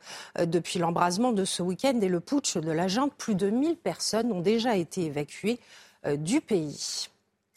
Retour en France à présent avec les noyades en baisse de 9% par rapport à l'année dernière selon Santé publique France. Mais les pompiers et maîtres nageurs constatent une nouveauté. Euh, certains parents manquent de vigilance, notamment à cause d'objets du quotidien. Écoutez. Les noyades des enfants de moins de 6 ans représentent à peu près 4% des noyades. On, remarque de plus en plus des défauts de surveillance. Hein. Alors le défaut de surveillance, ça va aller euh, de la famille qui est au bord de la piscine, la maman ou le papa, le téléphone sonne, je m'absente 30 secondes, ça suffit pour qu'un enfant se noie. Donc effectivement, le téléphone peut être un élément également qui va distraire la surveillance des, des adultes qui doivent surveiller les enfants. Et effectivement, ça peut occasionner des accidents. Et puis Donald Trump, inculpé pour ses tentatives d'inverser le résultat de l'élection présidentielle de 2020. Euh, si l'ancien président était en droit de contester sa défaite, il est entré dans l'illégalité en conspirant avec d'autres pour inverser le résultat et il a diffusé des mensonges en toute connaissance de cause selon le texte d'accusation. Merci Somaya pour le point sur euh, l'information. Thomas Bonnet, Olivier D'Artigol, William Ter, Régis Le Sommier, Alexandre Nikolic du Rassemblement National et Frédéric Valtou euh, du euh, groupe Horizon. dans un instant, on va reparler de la déclaration, des déclarations du président de la République qui dresse un diagnostic sur les émeutes et qui parle de l'immigration. Il dit la France a toujours été une terre d'immigration et restera une terre d'immigration. Mais avant cela, commençons quand même cette seconde heure de l'heure des pros par Sandrine Rousseau, qui a réagi. Vous savez que la star des universités d'été Europe Écologie Les Verts, ce sera le, le 24 août prochain. Il s'appelle Medine. Euh, c'est un rappeur euh, qui euh, s'est souvent fait connaître pour ses, ses polémiques. il avait par exemple présenté des piñatas. Il avait représenté deux députés euh, Marine Le Pen et euh, euh Edwige Diaz en invitant les, spectateurs à, frapper donc ces, ces, piñatas, en faire des piñatas. deuxième position de, de Médine, notamment dans ses chansons sur les homosexuels et puis un rapport aussi à l'écologie un peu particulier. Eh bien, Sandrine Rousseau a réagi ce matin. elle était invitée de LCI. Il a changé. Il a évolué dans son discours. Il a fait un parcours, c'est-à-dire qu'il est parti d'un point et il est arrivé à un autre point. Et aujourd'hui, il euh, dénonce l'extrême droite et il dénonce l'emprise de l'extrême droite. Il a aussi évolué sur les questions des, des personnes LGBT. Il a défendu même leurs droits. Moi, je voudrais qu'on discute avec lui pour savoir quel est le parcours qu'il a fait et comment il l'a fait, pourquoi il l'a fait, comment il est passé de Dieudonné à, à, défendre aujourd'hui euh, euh, la lutte contre l'extrême droite de manière très virulente. Quel est le parcours qu'il a fait et quels sont les éléments qui lui ont permis d'évoluer dans sa pensée? Je ne sais pas si les rames de Sandrine Rousseau sont bio, mais euh, euh, qu'est-ce que vous en pensez, Olivier D'Artigol? Je vous vois sourire depuis, euh, depuis tout à l'heure. Je leur souhaite de bonnes universités d'été, mais il faut au moins consacrer une demi-journée au sujet, parce que ben, c'est presque la présentation d'un travail de thèse. Mais c'est grotesque. Il y a, quelque chose d'absolument fascinant avec Médine et dans cette histoire, c'est que j'ai regardé pas mal ce qu'il fait, ses textes, etc il n'y a absolument rien, à ma connaissance, qui est lié à l'écologie de près ou de loin. Et il a été un peu écolo et parfois pas trop écolo. C'est ce que dit l'organisatrice hein, des universités d'été. Enfin, c'est hein. pas ses textes les plus mis en avant, en tout cas. C'est très loin, peut-être, dans, dans des choses qu'il a pu écrire dans un. Mais en tout cas, non, mais quelle est sa juste, la justification écologique de faire venir. Ah bah c'est son combat contre l'extrême. Non, bah ça justifie. et vous avez entendu euh, Sandrine Rousseau. À quatre reprises, elle dit c'est le combat contre l'extrême droite. Euh, vu qu'il il, fait des pignata avec le visage de député du Rassemblement national qu'il bon, considère que ce soit exprimé comme ça, droite. Qu'il présente comme ça, parce que c'est le cas. Donc, plus oui, voilà, c'est la réalité. L'un de nos, nos il faut, faut pas essayer d'habiller ça d'une. Voilà. mais ça, on dit loin sur la réalité de ce parti politique qui, en fait, pour qui la cause écologiste est quand même assez, ah ben, assez lointaine. Mais ils s'en foutent de l'écologie les écologistes s'en foutent de l'écologie, c'est des escrologistes. C'est-à-dire que 85% de leur prise de position. je le note, je le note.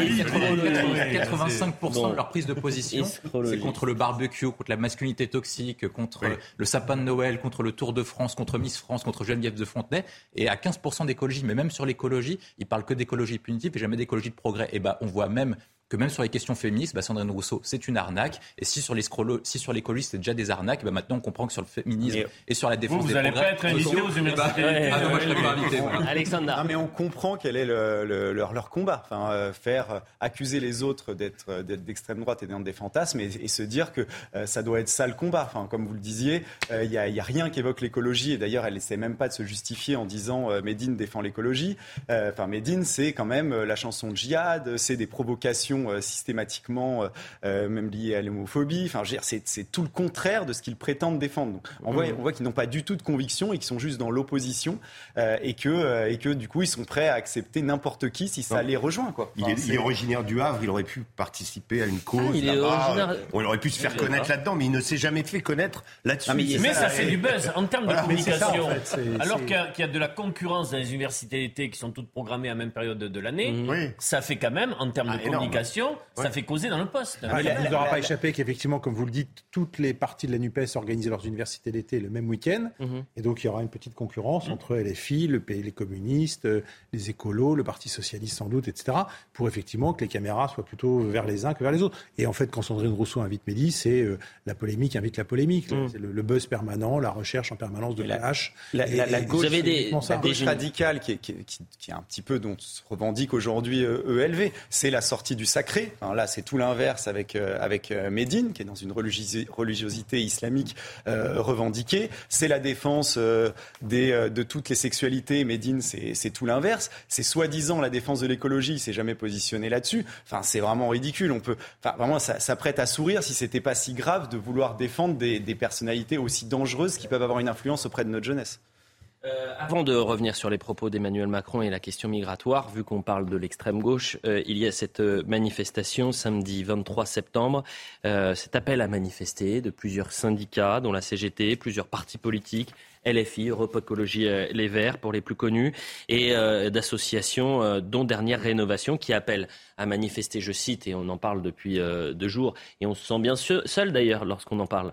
Euh, euh, depuis deux jours. C'est-à-dire que c'est un appel à manifester donc le 23 septembre contre les violences policières, contre euh, le racisme systémique, les inégalités sociales. Et selon ce communiqué, c'est la mort de Naël, tué à Bout-Poirton, je cite toujours le communiqué, qui a de nouveau mis en lumière ces mots qui frappent notre société. Je répète, violence policière, racisme systémique, inégalité sociale. Une députée LFI a réagi ce matin expliquant qu'elle irait euh, manifester le 23 septembre prochain. Je ne parle pas de tous les policiers. Je ne dis pas euh, que tous les policiers font mal leur travail. Je dis juste qu'il y a une culture de l'impunité qui s'est développée ces dernières années où des actes graves commis par des policiers n'ont pas été sanctionnés à la hauteur de la gravité de ces faits.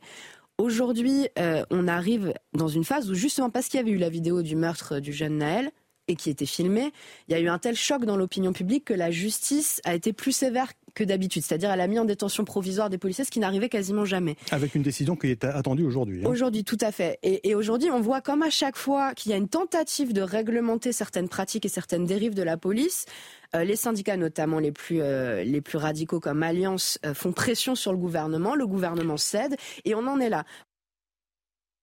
Alma Dufour sur, sur cette manifestation euh, un peu plus tardivement. Je rappelle que le droit de manifester est garanti par l'article 10 de la Déclaration des droits de l'homme, euh, que euh, c'était également garanti par la Convention européenne des droits de l'homme, mais qu'il y a quand même une question, c'est la question du trouble à l'ordre public. Et il y a quelques semaines, on avait vu des manifestations de l'ultra-droite et de l'extrême-droite, à juste titre diront certains, interdites parce qu'il y avait un risque de trouble à, l'ordre public et parce qu'elle prenait euh, des, euh, des idées qui étaient contraires au, finalement. Il y a eu aussi les manifestations prônées par euh, l'extrême gauche, interdites, et on a vu des députés d'ailleurs défiler avec l'écharpe des députés du groupe LFI, défiler avec l'écharpe et donc dans une manifestation interdite. Ça, c'était la manifestation organisée par le collectif Traoré, qui était d'ailleurs le collectif, mais je le dis aux téléspectateurs parce que c'est très intéressant, qui a lancé euh, les précédentes grandes mobilisations contre les violences policières?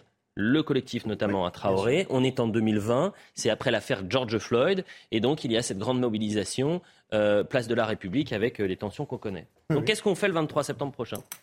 Ah ben, on manifeste pas et on condamne cet appel à manifester. Enfin, en tout cas, moi, à titre personnel, et, il faut condamner ce, type d'appel à manifester contre la violence policière et, comme vous le dites, le racisme systémique. Mhm. Parce que, euh, parce qu'effectivement, c'est toujours cette volonté de jeter de l'huile sur le feu. Cette volonté, effectivement, d'essayer d'antagoniser et euh, de faire, euh, j'allais dire, déplacer les sujets du vrai sujet, qui est effectivement celui de la compréhension de ce qui s'est passé, je le redis, fin juin, début juillet, et, et, et s'attaquer aux racines du mal. Néanmoins, là, pour moi, c'est euh, vraiment jeter de l'huile sur le feu. Mais ça m'étonne pas de partis euh, qui nous ont habitués depuis un an, on le voit à l'Assemblée nationale, euh, à, être uniquement dans ce type de comportement. Il faut se rappeler que la dernière manifestation dont vous parliez du collectif Traoré, il n'a pas rencontré un succès. il y avait 1000 personnes, soit 15 fois moins de personnes. On en parle parfois beaucoup plus. Euh, et, que là, sur ces images qu'on voit, c'est d'ailleurs dommage qu'on n'ait pas de, de, de, synthé, mais c'est euh, en 2020, c'est juin 2020, ces, images. Mais voilà, donc ce n'est pas des manifestations qui euh, rassemblent non plus, des, et heureusement, des centaines de milliers de personnes. Et je le redis, heureusement. juste un mot, enfin, il y a des policiers de toute origine, de toute couleur de peau, euh, incriminer la police en disant qu'il y aurait un, racisme présent, c'est vraiment ridicule. Et les téléspectateurs qui nous regardent de toute origine et de toute couleur se disent mais, mais de quoi on parle? Les, honnêtes citoyens euh, peu importe ils sont issus, mais ne sont jamais confrontés à des, euh, violences policières, à des arrestations qui, seraient, qui seraient illégitimes. Et, on, peut tous le savoir autour de nous. Ils sont en train d'instrumentaliser quelque chose qui n'existe pas. Mais ce qui existe, en revanche, et, là c'est le vrai racisme systémique, c'est le racisme systémique d'une certaine gauche. Parce que LFI, quand ils peuvent parfois faire des réunions avec des gens comme Ouria Boutejla qui a écrit le livre Les Blancs, les Juifs et nous, quand dans les manifestations de M. Traoré, un policier qui a la peau noire se fait insulter de sale traître euh, euh, euh, en masse juste par rapport à sa couleur de peau. Et quand on voit la racialisation qu'il y a de plus en plus avec des propos qui ramènent les gens à leur couleur de peau dans leurs déclarations, justement pour essayer d'incriminer la police systématiquement quand il s'agit de quelqu'un qui a une, une, couleur de peau, par exemple, noire, en, en faisant croire que c'est ça la raison, c'est ça qui est grave. Parce que la France, c'est justement ne pas regarder la couleur de peau, ne pas regarder l'origine, considérer que c'est juste un élément euh, physique comme un autre, et, et ramener l'identité à ça, c'est eux qui le font, et c'est un vrai danger, notamment auprès de notre jeunesse où la racialisation est de plus en plus. Est-ce que, comme euh, Monsieur le député disait, c'est-à-dire qu'on condamne ou est-ce qu'on interdit cette manifestation? Mais, la, la, question est là. Est-ce qu'on l'interdit, cette manifestation? Est-ce que Gérald Darmanin doit faire, ou en tous les cas la préfecture de police doit faire, comme elle a pu le faire pour l'ultra-droite et l'extrême droite, c'est-à-dire demander euh, une interdiction pour risque de trouble à l'ordre public, par exemple Je ne comprends pas les propos tout à l'heure de cette députée euh, LFI qui... Oui, mais là c'était sur l'affaire Naël et sur l'affaire euh, policier de la BAC. Elle dit qu'elle va aller à la, à, la manifestation. Donc, elle va cautionner une manifestation qui, qui, qui explique qu'il y a un racisme un racisme systémique dans, la police. Et puis après, juste avant, elle vient de nous dire que euh, tous les policiers ne sont pas comme ça. Donc il y, a quand même un peu une contradiction, c'est-à-dire euh, même intrinsèque, parce que s'il y a un racisme systémique à la dans la police, il faut réformer, réformer, complètement la police. Mais c'est pas étonnant, c'est un peu le leitmotiv de, de Jean-Luc Mélenchon. Hein, Alma Dufour elle-même, il faut, il faut quand même se rappeler ce qu'elle avait dit au début des émeutes. Elle avait dit il ne se passe jamais rien sans rapport de force, la fin justifie les moyens. Donc elle avait un petit peu cautionné ces émeutes. Et c'est, enfin voilà, il faut savoir que ces gens-là sont dangereux et, en plus ils prétendent défendre les gens dans les quartiers. Je parlais tout à l'heure de l'augmentation de 30% des règlements de compte. Mais pourquoi ils défendent pas, par exemple, Miloud, un jeune à Toulouse, lynché à mort parce qu'il voulait défendre une amie? Lui n'avait jamais été mis en cause par les forces de l'ordre. C'est dans l'anonymat le plus complet, comme je disais tout à l'heure. C'est juste un fait divers dans la presse locale. Ils essaient d'instrumentaliser des faits pour salir la police, pour salir encore une fois tout ce qui fait la France parce qu'ils n'aiment pas la France, tout simplement. Les chiens de garde nous appellent euh, nous demande d'appeler au calme, nous appelons à la justice. C'était les mots de Jean-Luc euh, Mélenchon pendant les émeutes. Les émeutes, revenons-en avec le président de la République qui s'est euh, confié à nos confrères du Figaro Magazine. Un mois euh, après, son, diagnostic se dessine. restons sur cette partie-là des émeutes et euh, le lien qui a pu être fait avec euh, la politique migratoire. Voilà ce qu'il dit, le président. Près de 75% des jeunes déférés à la justice étaient soit à l'aide sociale à l'enfance, soit des jeunes de familles monoparentales, sans compter les mineurs non accompagnés, mais ceux-ci étaient très peu nombreux. C'est un immense défi pour nous parce que c'est la société de demain. La réponse y est immense. On doit accompagner ces euh, familles, on doit beaucoup beaucoup plus de, de moyens.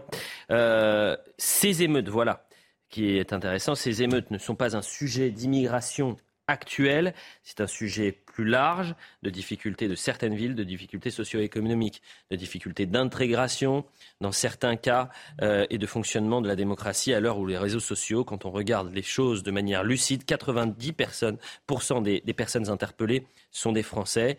Euh, après, on n'a pas de statistiques ethniques dans notre pays. Il y a des Français issus de l'immigration, d'autres qui ne sont pas issus de l'immigration. Et cette dernière déclaration qui a fait bondir les républicains, nous avons toujours été un pays d'immigration et nous continuerons de l'être. Toute réforme qui nous fait sortir de l'Europe est inefficace parce que le problème est européen et parce que nous ne sommes pas une île. Eric Ciotti, nous avons toujours été un pays d'immigration et nous continuerons de l'être. Il cite le président de la République. Par ces mots, le président de la République enterre toute volonté de mettre un terme à l'immigration de euh, masse. Est-ce que vous l'avez trouvé convaincant sur cette question-là? La parole est à la défense, bien sûr. non, mais la, défense, faut... essayons de regarder les choses euh, euh, sans, chercher la polémique ou sans chercher les failles de son discours. Quand il dit 90% des Français, des, des, pardon, des personnes qui ont été arrêtées sont Français. Là, c'est un fait que on peut renvoyer à 40 ans de politique migratoire euh, de ces dernières années. Euh, mais mais, mais, mais aujourd'hui, il n'y a pas de, de, lien immédiat entre les émeutes et euh, l'immigration actuelle. C'est le mot actuel qui est malhonnête, oui, mais, enfin, en tous les cas, pardon, qui pas malhonnête. Je, rappelle juste une chose. Je rappelle juste une chose. Je rappelle juste une chose, c'est que le projet de loi immigration qui a démarré son parcours parlementaire au Sénat il y a quelques mois et qui devrait arriver à l'Assemblée nationale à l'automne est justifié par quoi? Par le fait qu'aujourd'hui, la France a un manque de main-d'œuvre cruel qu'il y a des secteurs de l'économie qui ne fonctionnent plus sans effectivement un apport de main-d'œuvre qui viendraient de l'étranger. On peut citer la restauration, on peut citer l'hôtellerie, on peut citer l'agriculture, on peut citer un certain nombre de, Et donc il y a aujourd'hui des organisations patronales qui disent, écoutez, il faut, il faut, parce qu'on ne trouve plus de main-d'œuvre, il faut effectivement faire ce que la France a toujours fait. Ça a été le cas euh, il y a quelques... Donc euh, ce projet de loi se justifie que de manière économique Non, non, non, mais... Pas de, de, de parce que moi j'avais cru comprendre, j'avais cru comprendre que ce projet de loi, c'était pour essayer de, de recontrôler une situation qui est pour l'instant incontrôlable. C'est de s'occuper des OQTF où il y a le mot obligation qui n'existe pas euh, sur notre territoire. La question des clandestins, c'est une autre question effectivement. Et effectivement, il faut être sans doute plus ferme et plus efficace euh, et, et, Gérald Darmanin s'y emploie, plus efficace sur effectivement euh, traiter une situation qui est la situation euh, des, des, des, des, immigrés clandestins. Mais ce que je veux dire, c'est qu'il ne faut pas faire attention quand le président dit on a toujours été un pays de, de tradition d'immigration, d'une immigration qui était aussi une immigration économique. Enfin, je veux dire, on a des grands-parents, arrière-grands-parents qui viennent de Pologne, d'Italie, etc. à l'époque où l'Union européenne n'existait pas et donc il y avait les frontières étaient là et qui ont permis à la France, dans les années 50, de se reconstruire, dans les années 20, de faire face à la, Première Guerre mondiale. J'entends, monsieur le député, mais quand vous dites, pas ça. quand le président de la République, et c'est très malin, pas un sujet d'immigration actuel, hum. il a raison, c'est-à-dire que c'est pas à l'instant T. En revanche, évidemment qu'il y a, un intégration très fort. Mais donc dans l'intégration, c'est ça d'ailleurs. Vous avez encore une fois raison. Non. 90% sont français, mais c'est comme dirait Alain Finkielkraut, le drame de, ces émeutes. Mais ils n'adhèrent pas. Bah, donc ça veut dire que c'est des gens qui sont français de papier, mais qui ne se considèrent absolument pas français, qui détestent la France. Bah, donc il y a, c'est une question. Il y a un travail à faire. ce sont des jeunes français. Mais, oui. mais c'est des gens de français qui, qui ne se sentent pas français. Je vous dis pas que ils sont français parce qu'ils ont une, je un ne papier. Vous dis pas que la situation n'est pas difficile et complexe. Mais, mais ce sont des jeunes français. Oui. Mais c'est des Français. Oui, ils, ils ne sont rien d'autre. J'ai jamais dit le contraire. C'est jamais partie de la jeunesse Ah pour eux ils ne sont pas français. Oui, pour eux ils sont pas français. Ça c'est un sujet. Mais c'est une partie de la jeunesse française. Oui, mais d'un point de vue administratif. Parce que on compare toujours, on dit oui, la France a toujours été une terre d'immigration. Les jeunes polonais, italiens qui venaient dans les années 20 30, euh, immédiatement, ils avaient un désir d'être français. Il n'y avait pas de remise en cause. Au contraire, je pense qu'on essayait de, se, de se mettre et de se, de se fondre dans le moule national. Là, actuellement, le, blocage est total. on a un problème d'intégration. Et donc, le problème, on, porte le même constat. Effectivement, de gens qui, effectivement, aujourd'hui, ne peuvent pas être renvoyés à la frontière parce qu'ils sont français, mais n'adhèrent pas aux valeurs de la France. Et donc, il y a un travail à faire sur effectivement euh, ça. C'est un travail de l'éducation. C'est un travail euh, le voilà, économique. Euh, la question, c'est aussi peut-être la masse. c'est, vous dites qu'il y a un besoin de euh, c'est peut-être aussi parce que pendant 40 ans. Peut-être les politiques de population dans ces quartiers. Oui, aussi. Pense, oui, L'effet ghetto, de, les politiques d'urbanisme. Il y a des pays comme la Hollande qu'on refait, euh, qu'on traité très différemment leurs quartiers. comme le Danemark. comme le Danemark, dans les, Dans les années 70-80, ont pris d'autres mesures plutôt que de reconstruire sur place. Ils ont, euh, voilà. Je vous vois hocher la tête, Olivier d'Artigol. Je peux vous ressortir les, les, les dispositions euh, prises par le Danemark. Oui, je les connais. Euh, ah, vous les connaissez? Oui, mais bah, en, France, en, France, je vous propose le, dixième de ce qu'ils ont fait. On vous direz, on est dans un gouvernement d'extrême droite. simplement dire que pour bien engager le débat, si déjà on s'entend tous pour dire c'est une partie de la population française et elle n'a pas d'autre vocation, vous voulez partir, vous c'est pas des apatrides ce sont des jeunes Français. Ce, que sont des jeunes Français. Ce que, dit Elliot, ce que font les Danois, c'est que les Danois, ils reviennent. Sur, il, y a, des Somaliens qui ont été euh, expulsés, qui sont nés au Danemark, qui se sont retrouvés à Mogadiscio. Oui, mais à cause de leur euh, comportement. Ah, oui, mais ce, que je passe au Danemark. D'accord, je, connais bien la situation. Euh, on en a débattu sur ce sur ce plateau. Reste que concernant la réponse, d'abord, je trouve que euh, un mois pour répondre, c'est un peu long, hein, quand même.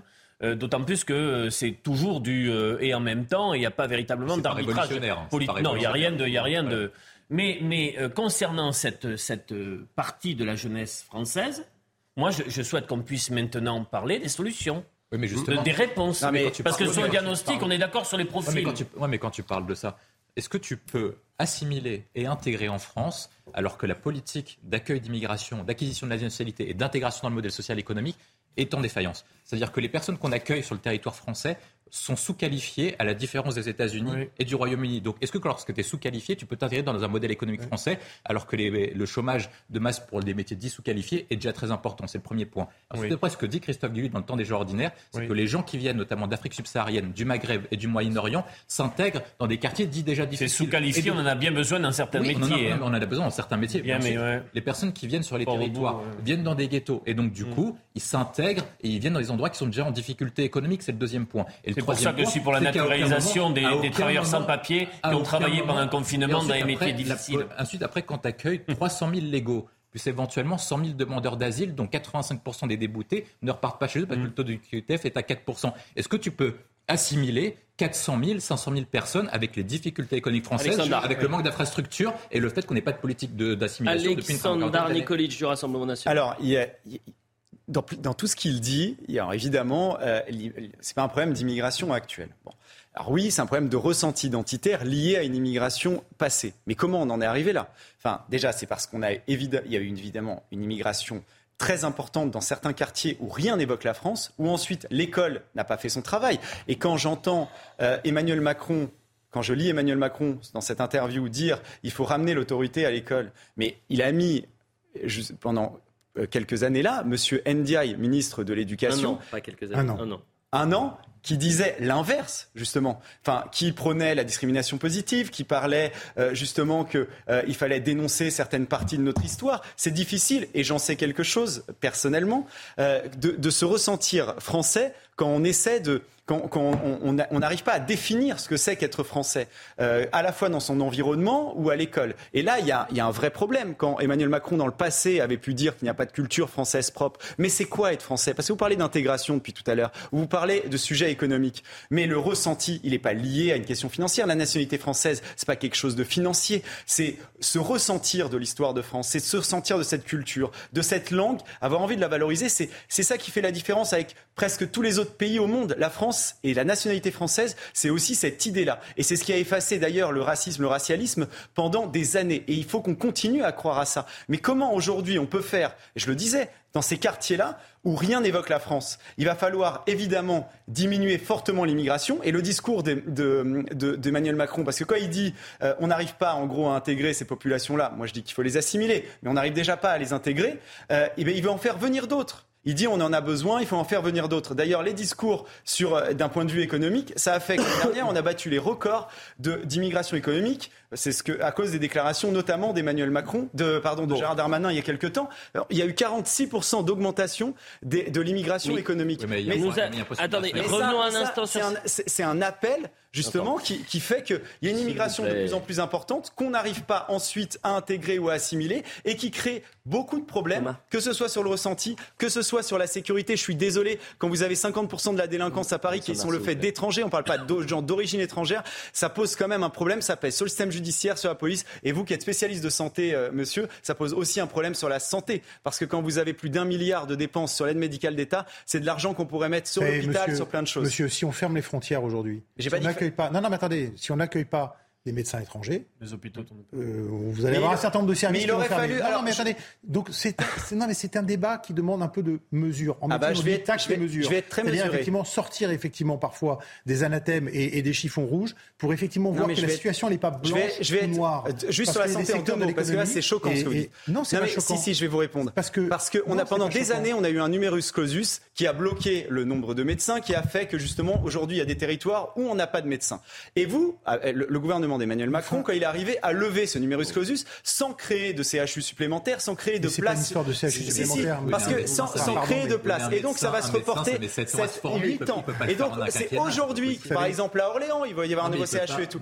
C'est aujourd'hui qu'on va former des nouveaux médecins et ça se verra que dans 8 ans, on, en réalité, on ne vous produit pas suffisamment de médicaments en France. mais on Il y a un s'écarte désert un peu du médical sujet. et on a planté l'hôpital et vous On- avez planté l'hôpital avec des plans d'austérité. s'écarte et- du sujet. Bah, je suis désolé, mais ça fait vous partie avez aussi du planté l'hôpital. d'Emmanuel J'ai jamais été ministre de la santé. Ah, Ça a failli. c'est euh, vrai, ça a Le failli. coup, le coup est passé. Vous avez Ça, failli être Twitter, ministre de la Santé, monsieur Le Valtou seul tweet à épingler sur la santé, c'est de dire euh, il y a des de Attendez, santé qui sont Alexandra, opposés au s'il vous plaît. Pour nous, dans cette Un émission. croc en jambe venant de Pau en plus. Je suis désolé, c'est venu de. Si- Monsieur Valtou, vous avez failli être ministre de la Santé? Là, récemment? Certains de vos confrères l'ont dit. Ouais. Mais arbitrage négatif, de, arbitrage négatif de François ah, Bayrou pour des équilibres politiques. Je n'étais pas dans les discussions. il devait devenir ministre. Euh, mais restons sur le fond du débat. Non, non, non. c'est ça. bon, Thomas Bonnet. En revanche, ce qui m'intéresse, moi, c'est que le président de la République n'exclut pas, alors qu'ils en ont déjà utilisé et surutilisé, l'utilisation du 49.3 sur euh, le projet de loi asile-immigration. Il faut dire que dans ses propos, évidemment, on ne voit pas euh, la perspective d'une coalition avec les Républicains. Et ce, alors même qu'il y a 48 heures à peine, Gérald Darmanin, dans les colonnes, dans les colonnes de Sud-Ouest, disait justement vouloir travailler avec les Républicains. Il avait, qu'il avait rencontré notamment Gérard Larcher. Bon, bah, on s'éloigne de cette euh, perspective d'un accord. Emmanuel Macron dit qu'il ne voudra pas faire face à des blocages de fortune, des majorités de fortune. J'utiliserai ce que la Constitution me permet de faire. On comprend donc qu'il fait allusion euh, au 49.3. On rappelle qu'il y a aussi la menace d'une motion de censure qui plane de la part des Républicains, qui menace donc de déposer une motion de censure à l'Assemblée à la rentrée. Bon, euh, au-delà de la petite poloche euh, entre M. Valtou et, et M. Nikolic, ce qui m'intéresse, c'est le fond. Nous avons toujours été un pays d'immigration et nous continuerons de, de l'être. Euh, ça me fait penser à cette publicité, vous savez, pour le, pour le musée de l'immigration avec Louis, Louis XIV. Louis XIV, ses parents étaient fiers d'être euh, qui présentait Louis XIV comme un migrant. Euh, Thibault de Montbrial qui euh, lui répond les propos de M. Emmanuel Macron constituent une contre-vérité historique peu d'immigration avant le milieu du 19e siècle et une folie politique vu le profil de l'immigration depuis les années 60 dont la France n'a pas payé les conséquences culturelles, sociales et sécuritaires. Je penserai toujours à la déclaration de Thibault de Montbrial sur ce plateau au début des émeutes en disant aujourd'hui il s'attaque aux bâtiments publics Demain, ils s'attaqueront au pavillon. Et euh, c'est quelqu'un qui arrive à avoir, qui n'agite pas les chiffons rouges, qui arrive à avoir un peu de recul sur son expérience sur les questions sécuritaires. Ils se sont certes attaqués à certains pavillons quand on pense au maire de, la Haie Roses. Exactement. C'était son pavillon. Exactement. Et on n'est pas à l'abri que dans quelques semaines, quelques mois, on se retrouve avec une nouvelle séquence euh, de, tensions comme celle qu'on a vécue. D'ailleurs, je, crois que le ministre de l'Intérieur, je, bah, je, crois, c'était une exclue euh, CNews, euh, qui a appelé les préfets à la plus grande fermeté. À l'approche des, des Jeux Olympiques et, de la Coupe du Monde de, rugby. Vous imaginez en pleine Coupe du Monde de rugby, je reviens au sujet d'avant, pleine Coupe du Monde de rugby, alors que le pape sera à Marseille, vous imaginez, pour sécuriser. On va faire une manifestation contre le racisme systémique, les violences policières. Il y a Marseille ce week-end-là aussi. Comment? C'est aussi le week-end où aura lieu PSG Marseille. On imagine que les policiers ah. ont beaucoup de travail ce week-end. Vous avez un pronostic pour ce Non, pas encore. Euh, la publicité, on va remercier Alexandre Nikolic. Merci beaucoup, monsieur le député. Merci d'être venu sur ce plateau. Vous serez toujours le bienvenu. Même quand vous serez ministre, si ça euh, et euh, on poursuit évidemment l'heure des pros. On reste jusqu'à 11h. Euh, j'aimerais bien qu'on parle de Donald Trump qui a été inculpé. Vous avez vu Donald Trump inculpé? On parlera de JMJ et de Geneviève de Fontenay. Parlons de Geneviève de Fontenay ce soir, euh, ce matin. Euh, Geneviève de Fontenay avec des images exclusives. On sera avec Jordan Deluxe, vous savez l'animateur C8, qui connaissait très bien et il nous a apporté gentiment des images exclusives de, Geneviève. Merci à tous les deux. La pause poursuit bien sûr avec nous jusqu'à 11h. L'heure des pros, ça continue.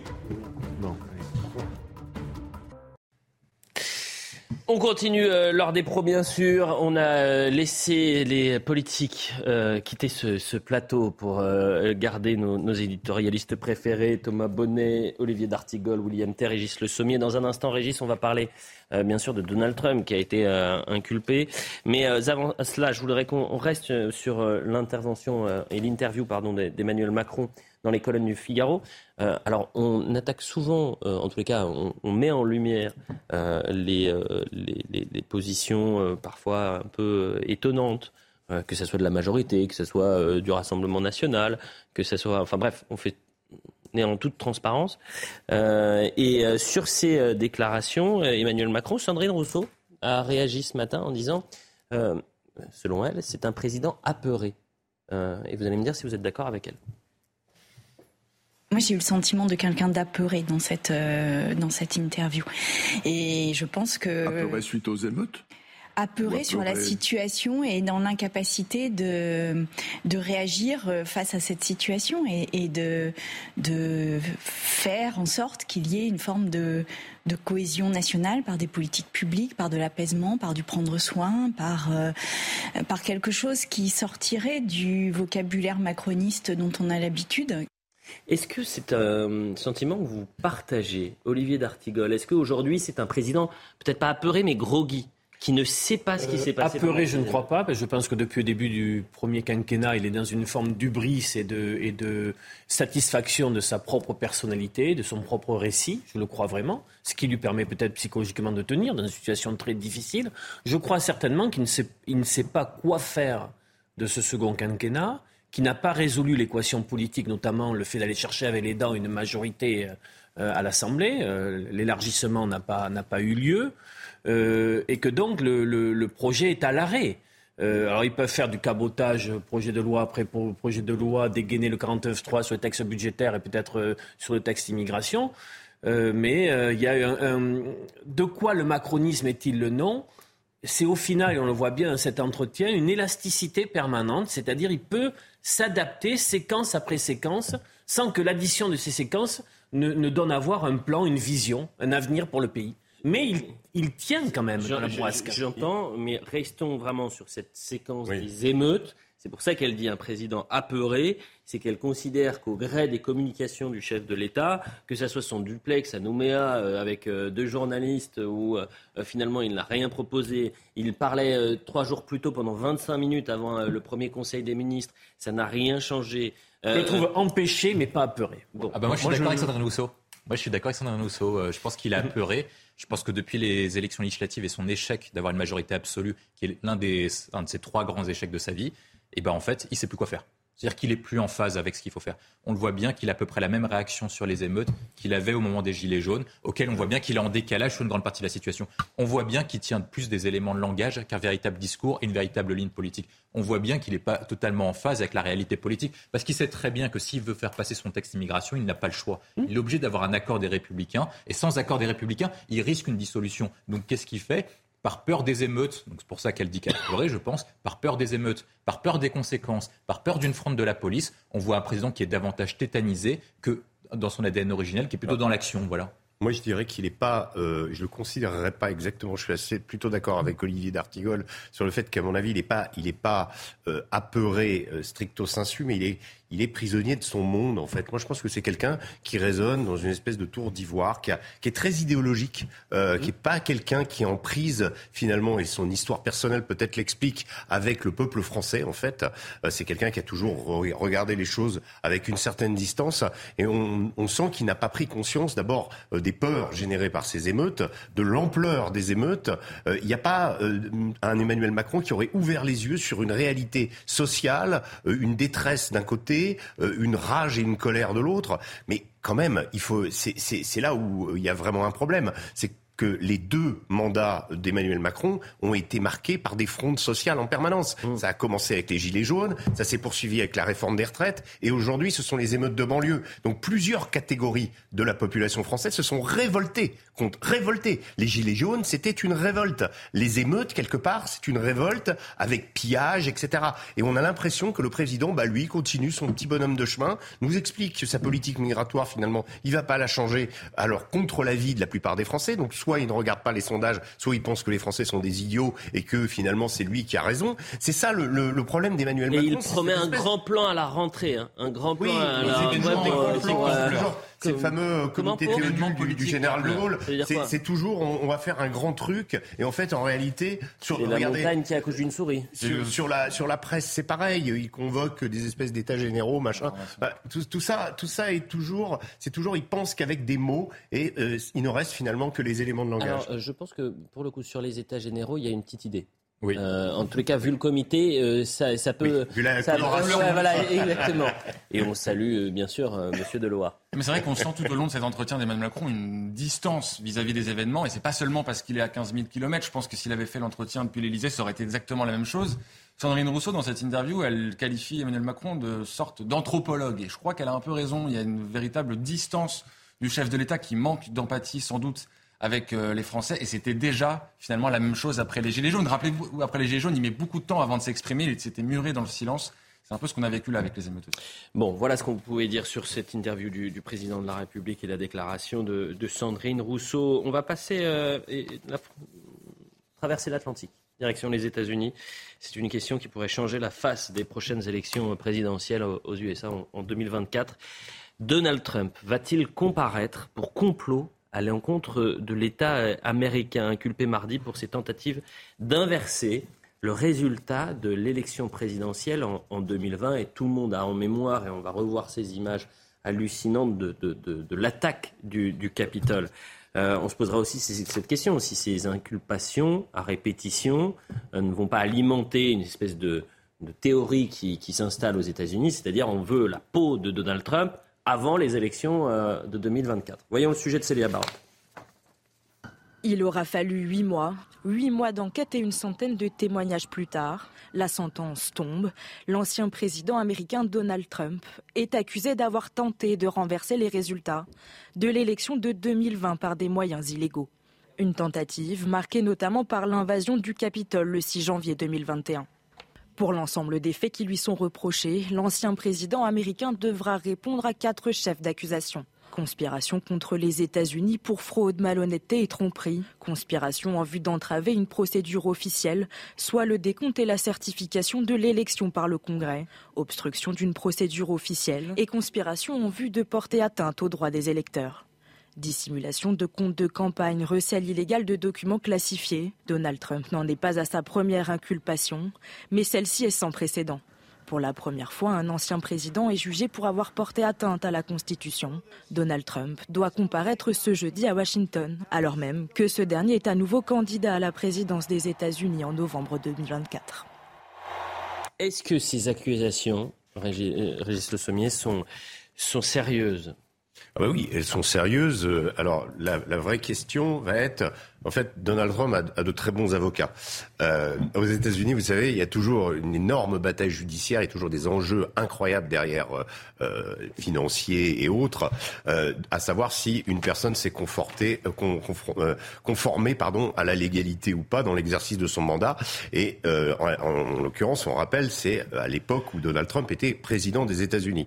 Donc c'est très grave ce qui lui, ce qui lui est reproché cette fois-ci. Il faut savoir qu'il est aussi dans deux autres cas mmh. euh, inculpé. Donc c'est un président qui... Et la vraie question qui va se poser, c'est est-ce que l'accumulation de ces affaires va faire que, in fine, Donald Trump pourra ou non se, présenter. Parce que... En plus, il caracole dans les sondages, je crois. C'est hein. bien le problème. Dans tous les son, sondages.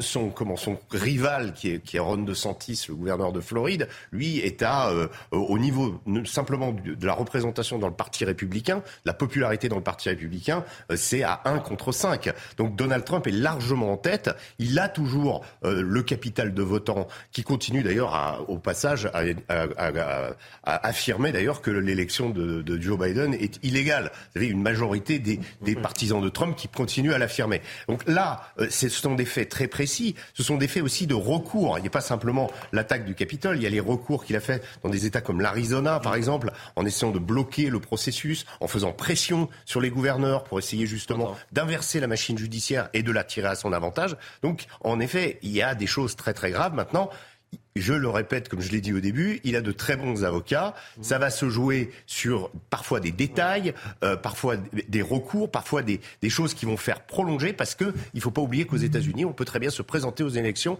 tout en étant Oui, alors c'est le double paradoxe. C'est une actualité tonitruante et, qui semble très négative, bien évidemment, pour son horizon politique, mais qui le renforce au sein du camp des Républicains, au combien, et qui ne qui ne, il reste la possibilité que par-delà cette actualité très lourde pour lui, il puisse quand même se présenter. Oui, et il n'y a pas que les républicains d'ailleurs, il y a les déçus de Biden, il y a quand même aussi un mouvement de grogne anti-Biden en ce moment, il y a aussi l'affaire, la fameuse affaire d'Hunter Biden, de son fils, qui même si on n'entend absolument pas parler en France, et aux, États-Unis extrêmement important. Donc il n'y a pas que Donald Trump qui est en Et avec les outsiders de ces deux personnes qui ont du mal à émerger. Tout à fait. ça c'est vrai. Ils, seront les candidats à ce moment de leur camp sur l'affaire de l'assaut du Capitole, il y a deux affaires en fait. Il y a celle d'avoir encouragé l'attaque des personnes du Capitole. Et ça, dessus, il y a peu de chances que ça passe parce qu'en fait, il y a une vidéo où il dit explicitement à ces personnes de rentrer chez eux. Par contre, l'autre affaire où c'est véritablement risqué, c'est l'affaire en laquelle il essaie de faire renverser l'élection et de faire pression sur les gouverneurs pour en fait. demander à des gens de ne pas voter pour ce qu'ils avaient dû voter. Parce que ce qui se passe aux États-Unis, c'est que c'est une élection à deux étapes et il demande aux gens qui ont été élus de ne pas voter pour Biden mais de voter pour lui. Et c'est cette élection-là, en fait, enfin, c'est cet renversement de certification qui pourrait lui conduire. La question, c'est est-ce qu'il pourrait véritablement être candidat? Parce que le procès a lieu en mai 24 et je crois que sur cette affaire-là, il risque l'inégibilité. Mais écoutez, c'est affaire à, suivre. Je ne sais pas comment on le dit en anglais. To be continued. To be continued, bien sûr. Anglais LV1. Euh, ce que je vous propose, on va parler de Geneviève de Fontenay dans un instant, mais restons quand même sur euh, le dossier euh, du jour, puisque j'ai des nouveaux éléments qui nous parviennent concernant cette audience et le placement en détention provisoire ou non, qui va se poursuivre ou non du policier de la BAC à Marseille. Je vous lis les, éléments dont, dont, je dispose, les nouveaux éléments. Huit clos rejetés par le président de de la Chambre, ça je vous l'avais donné. Le policier présent dans le box a assuré n'avoir obéi qu'aux ordres de sa hiérarchie, soit rétablir l'ordre par tous les moyens. Il a reconnu un tir de LBD devant les magistrats. Son avocat a appuyé cette version, précisant que rien ne prouvait que ce tir ait blessé donc euh, Eddy. Eddy n'était pas présent à l'audience. Son avocat a ensuite pris la parole, a rappelé ses blessures, assuré que le policier avait menti et que le tir avait été effectué à 3 mètres. Euh, deux syndicalistes sont présents dans la salle d'audience en soutien, plus une banderole devant la cour d'appel. Soutien aux forces de l'ordre. Euh, des images dont, on pourra vous, montrer les, éléments intéressants. Heureusement, en quelque sorte, qu'il n'y a pas ce, euh, ce huis clos, parce que ça nous permet d'avoir des éléments factuels. Et encore une fois, la réalité est bien plus complexe. Je crois que l'avocat de Eddy est en train de, de, prendre la parole. Je demande en régie si nous l'avons. Nous ne l'avons pas. Eh bien, avançons et euh, nous vous présenterons ça un, peu plus tard. Geneviève de Fontenay. Franchement, il faut rendre hommage à, Geneviève de Fontenay qui s'est euh, éteinte à l'âge de 90 ans. C'est un peu la Miss de tous les Français, en fait. C'est elle, la Miss France. Oui. Éternelle Miss France. Miss France, c'était la France profonde, des traditions, du folklore, du euh, terroir. Voilà ce qu'elle a dit un jour. Elle représentait ces, territoires qui sont aujourd'hui oubliés, une France que parfois on caricature, qu'on stigmatise, euh, mais qui est aimé par une majorité des Français. Et c'est pour ça que sa disparition à l'âge de 90 ans euh, nous marque autant. Voyez le récit signé Marie-Liesse Chevalier. Ça vous embête pas qu'on vous demande tout le temps des photos comme ça J'ai dit le jour où on m'en demandera plus, je dirais Geneviève, rentre dans ta caisse.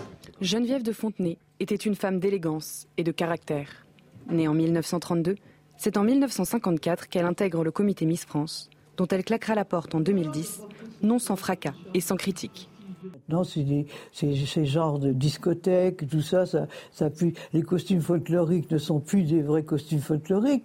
Euh, Sylvie Tellier me disait il faut se moderniser. Mais j'ai dit le folklore, ça se modernise pas. Connue pour ses célèbres chapeaux et ses tenues noires et blanches, Geneviève de Fontenay était également une femme de conviction. En 2002, elle décide de boycotter l'élection de Miss Monde au Nigeria un pays qui vient de condamner à mort une femme pour adultère. Si seulement les canons de la beauté pouvaient remplacer les canons de la guerre, mais là, pour l'instant, euh, c'est pas, c'est pas encore le cas, je crois, malheureusement. Femme de gauche, elle surprend et crée la polémique en soutenant la manif pour tous en 2016. La GPA, c'est un crime pour l'enfant vis-à-vis de l'enfant, un crime. Puis qu'on arrête de dire des mères porteuses.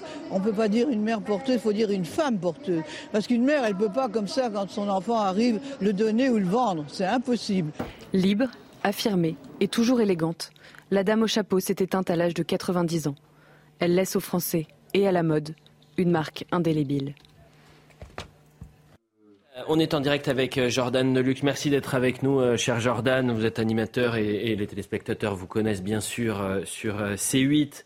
Vous avez même mis votre nœud papillon, si célèbre pour nous. C'est très gentil, cher Jordan. Ce que je vous propose, c'est que on écoute une nouvelle fois Geneviève de, Fontenay, que vous connaissiez très bien.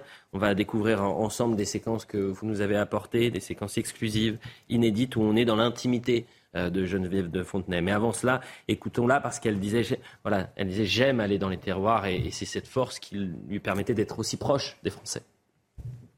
Désiré, hein Avec Louis, on allait dans la France profonde, la France des, traditions, du folklore, du terroir. C'était notre vie, c'était pas la France people et tout. C'est, ça, ça avait une, espèce de charme que, que je, qui, qui, qui s'est évanoui. C'est plus ça maintenant. Maintenant, c'est c'est justement le, un peu de de, de, de, de, fête sur la scène. Enfin, c'est plus c'est plus vraiment ce que je faisais. Jordan Deluxe, bonjour. Merci d'être euh, avec nous. Euh, je vous imagine très ému tout, après cette disparition. Elle représentait quoi pour vous, euh, Geneviève de Fontenay? Bonjour Elliot, bonjour à tous et merci pour ce petit moment sur CNews. Euh, elle représentait beaucoup de choses parce qu'en fait, euh, Jordan Deluxe, le personnage que j'ai créé avec ce fameux nœud papillon, c'est pour ça que je voulais le mettre euh, aujourd'hui parce que on l'avait un petit peu créé ensemble. C'est né comme ça. Et c'est bah, Geneviève, c'est un jour, je la rencontre euh, sur, euh, sur le plateau de Laurent Baffy, donc sur Europe 1. Et puis euh, là, elle me voit, et puis elle, vient me voir à la fin du plateau. Je me souviens très très bien de ce moment. Et puis elle me dit Oh Jordan, c'était pas trop mal cette petite chronique que vous avez faite, parce que j'avais utilisé d'un stratagème pour faire une chronique sur, sur Europe 1.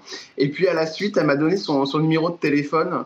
Et, et puis bah, là, ça a commencé là en fait. On a commencé à discuter ensemble. J'avais peur de l'appeler au début, je me souviens, c'était angoissant pour moi.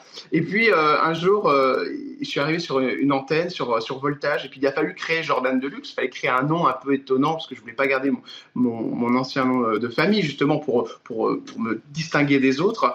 Et c'est là qu'elle m'a dit, écoute Jordan, il faudrait que, que, tu trouves quelque chose de bien. Et il toute cette histoire où j'étais dans un fast-food et j'ai trouvé le nom Deluxe. Et je me suis dit, tiens, si je me mettais comme Geneviève, c'est vrai, ce côté un peu noir et blanc avec le nœud papillon, et elle est devenue ma marraine de télévision, comme ça, elle me donnait tous les numéros de téléphone pratiquement, je me souviens, moi, je venais chez elle à Saint-Cloud, me donnait tous les numéros, elle dit tu veux l'appeler mm. de ma part, puis tu, tu vas l'appeler de ma part l'extrême gentillesse. Donc, elle représente euh, tout. Et puis, il y a plein de choses que j'ai gardées de, de, ces moments avec elle, parce que je sais qu'elle détestait, par exemple, euh, que je me laisse pousser la barbe. Ça, c'est des choses. Elle disait, l'élégance, c'est ça. On doit pas se laisser pousser la barbe. On est toujours tiré à quatre épingles. Ne papillon, noir, blanc. C'est les, euh, c'est pour ça qu'elle était toujours en noir et blanc. D'ailleurs, c'est parce que ce sont deux couleurs qui, qui sont indémodables. Et elle avait énormément raison là-dessus, quoi. Donc, m'a appris beaucoup de choses. Donc, énormément de peine et, et l'impression de, de, perdre une, une, petite partie de moi euh, et de ce personnage que j'ai créé euh, en apprenant sa disparition. Vous l'avez euh, interrogé à de nombreuses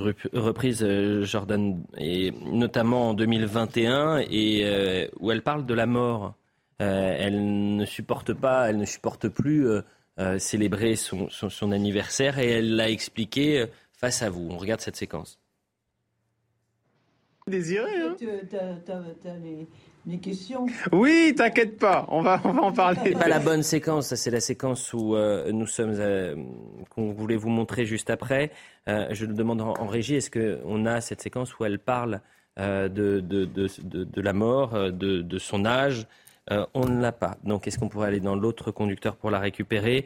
Et voyons d'abord, donc, cette fois-ci, cette séquence où vous êtes, cher Jordan, au plus près d'elle, on va dire dans son intimité, euh, vous allez l'interviewer, vous allez l'interroger, et en fait, vous avez euh, filmé euh, les, coulisses, et on, découvre une Geneviève de Fontenay qui finalement était, peut-être vous allez me le dire, la même en privé que face caméra. Regardez cette séquence. Désiré, hein T'as les, questions? Oui, t'inquiète pas, on va, on va en parler. On les a, tes sujets. Ça va chauffer ou pas pour la dernière? Ah, bah ça va chauffer.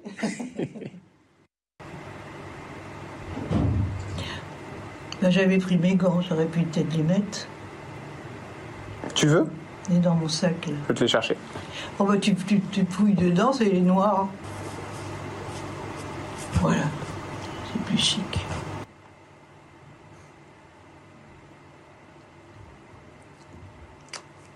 C'est bon? Hmm? Go. Je vais en avoir quand même. Hein. Non, c'est beau. C'est fleuri. Et là, c'est la, la, la, maman de Anouche, là, qui m'a offert cet olivier. Vous avez vu comme il a grandi là-bas Ah, là-bas au bout, oui, c'est beau l'olivier en plus comme arbre. Il va arriver dans son balcon, là, Elle va pouvoir. Oui C'est mon jardin. Magnifique C'est tout. Parce qu'avant, c'était la, la, résidence qui faisait la plate-bande. Ouais, ouais, ouais. Et j'ai planté un olivier. Oh nom de Dieu, un olivier. Et ça, c'est ton petit saut que tu fais, Geneviève. Ouais, voilà. Mais attends, t'en fous partout là Y'a personne là Mets-toi à côté, Jordan. C'était il y a combien de temps, euh, Jordan Deluxe, ces petites séquences, et on voit l'intimité, la proximité que, que, vous avez avec elle? Oh, C'est euh, il y a quelques mois. Ça me fait beaucoup d'émotion parce que euh, c'est vrai que on n'avait pas l'impression qu'elle allait partir, quoi. On n'avait pas l'impression qu'elle allait partir. Et c'était vraiment quelqu'un de très gentil. Et c'est de revoir ces images, ça, me procure de l'émotion parce que elle était, euh, elle avait ça. Je voulais que vous voyiez ça aussi parce que c'est ces images de, chez elle. Et vous voyez, elle gardait toujours euh, cette élégance. Elle voulait pas bouger. Elle était toujours euh, comme ça, avec cette angoisse de la mort. Vous en parliez tout à l'heure. Et c'est la séquence peut-être qui arrivera tout à l'heure où, vous verrez à quel point elle en avait peur. Et j'espère que ça s'est bien passé parce que c'est tout le, ce que j'espère, parce que c'est quelque chose dont elle parlait souvent. Euh, pour revenir sur Geneviève dans la vie privée et comment elle est, ces images où on la voit euh, en, train de, se mettre du rouge à lèvres, c'est elle, quoi. C'est l'élégance jusqu'au dernier moment. Euh, à chaque fois, elle, avait un petit miroir dans son sac. Elle regardait son miroir et elle essayait de regarder si elle était bien, si elle n'avait pas du rouge à lèvres qui, allait à droite ou à gauche, euh, si les ongles étaient bien faits. Elle mettait toujours des petits gants parce qu'elle ne voulait pas montrer euh, ses mains qui, forcément, avec le temps, eh bien, changent. Hein. On connaît hein, les maladies qui arrivent avec la vieillesse et c'est pour ça qu'elle avait toujours des gants noirs. Geneviève, c'est une quantité de secret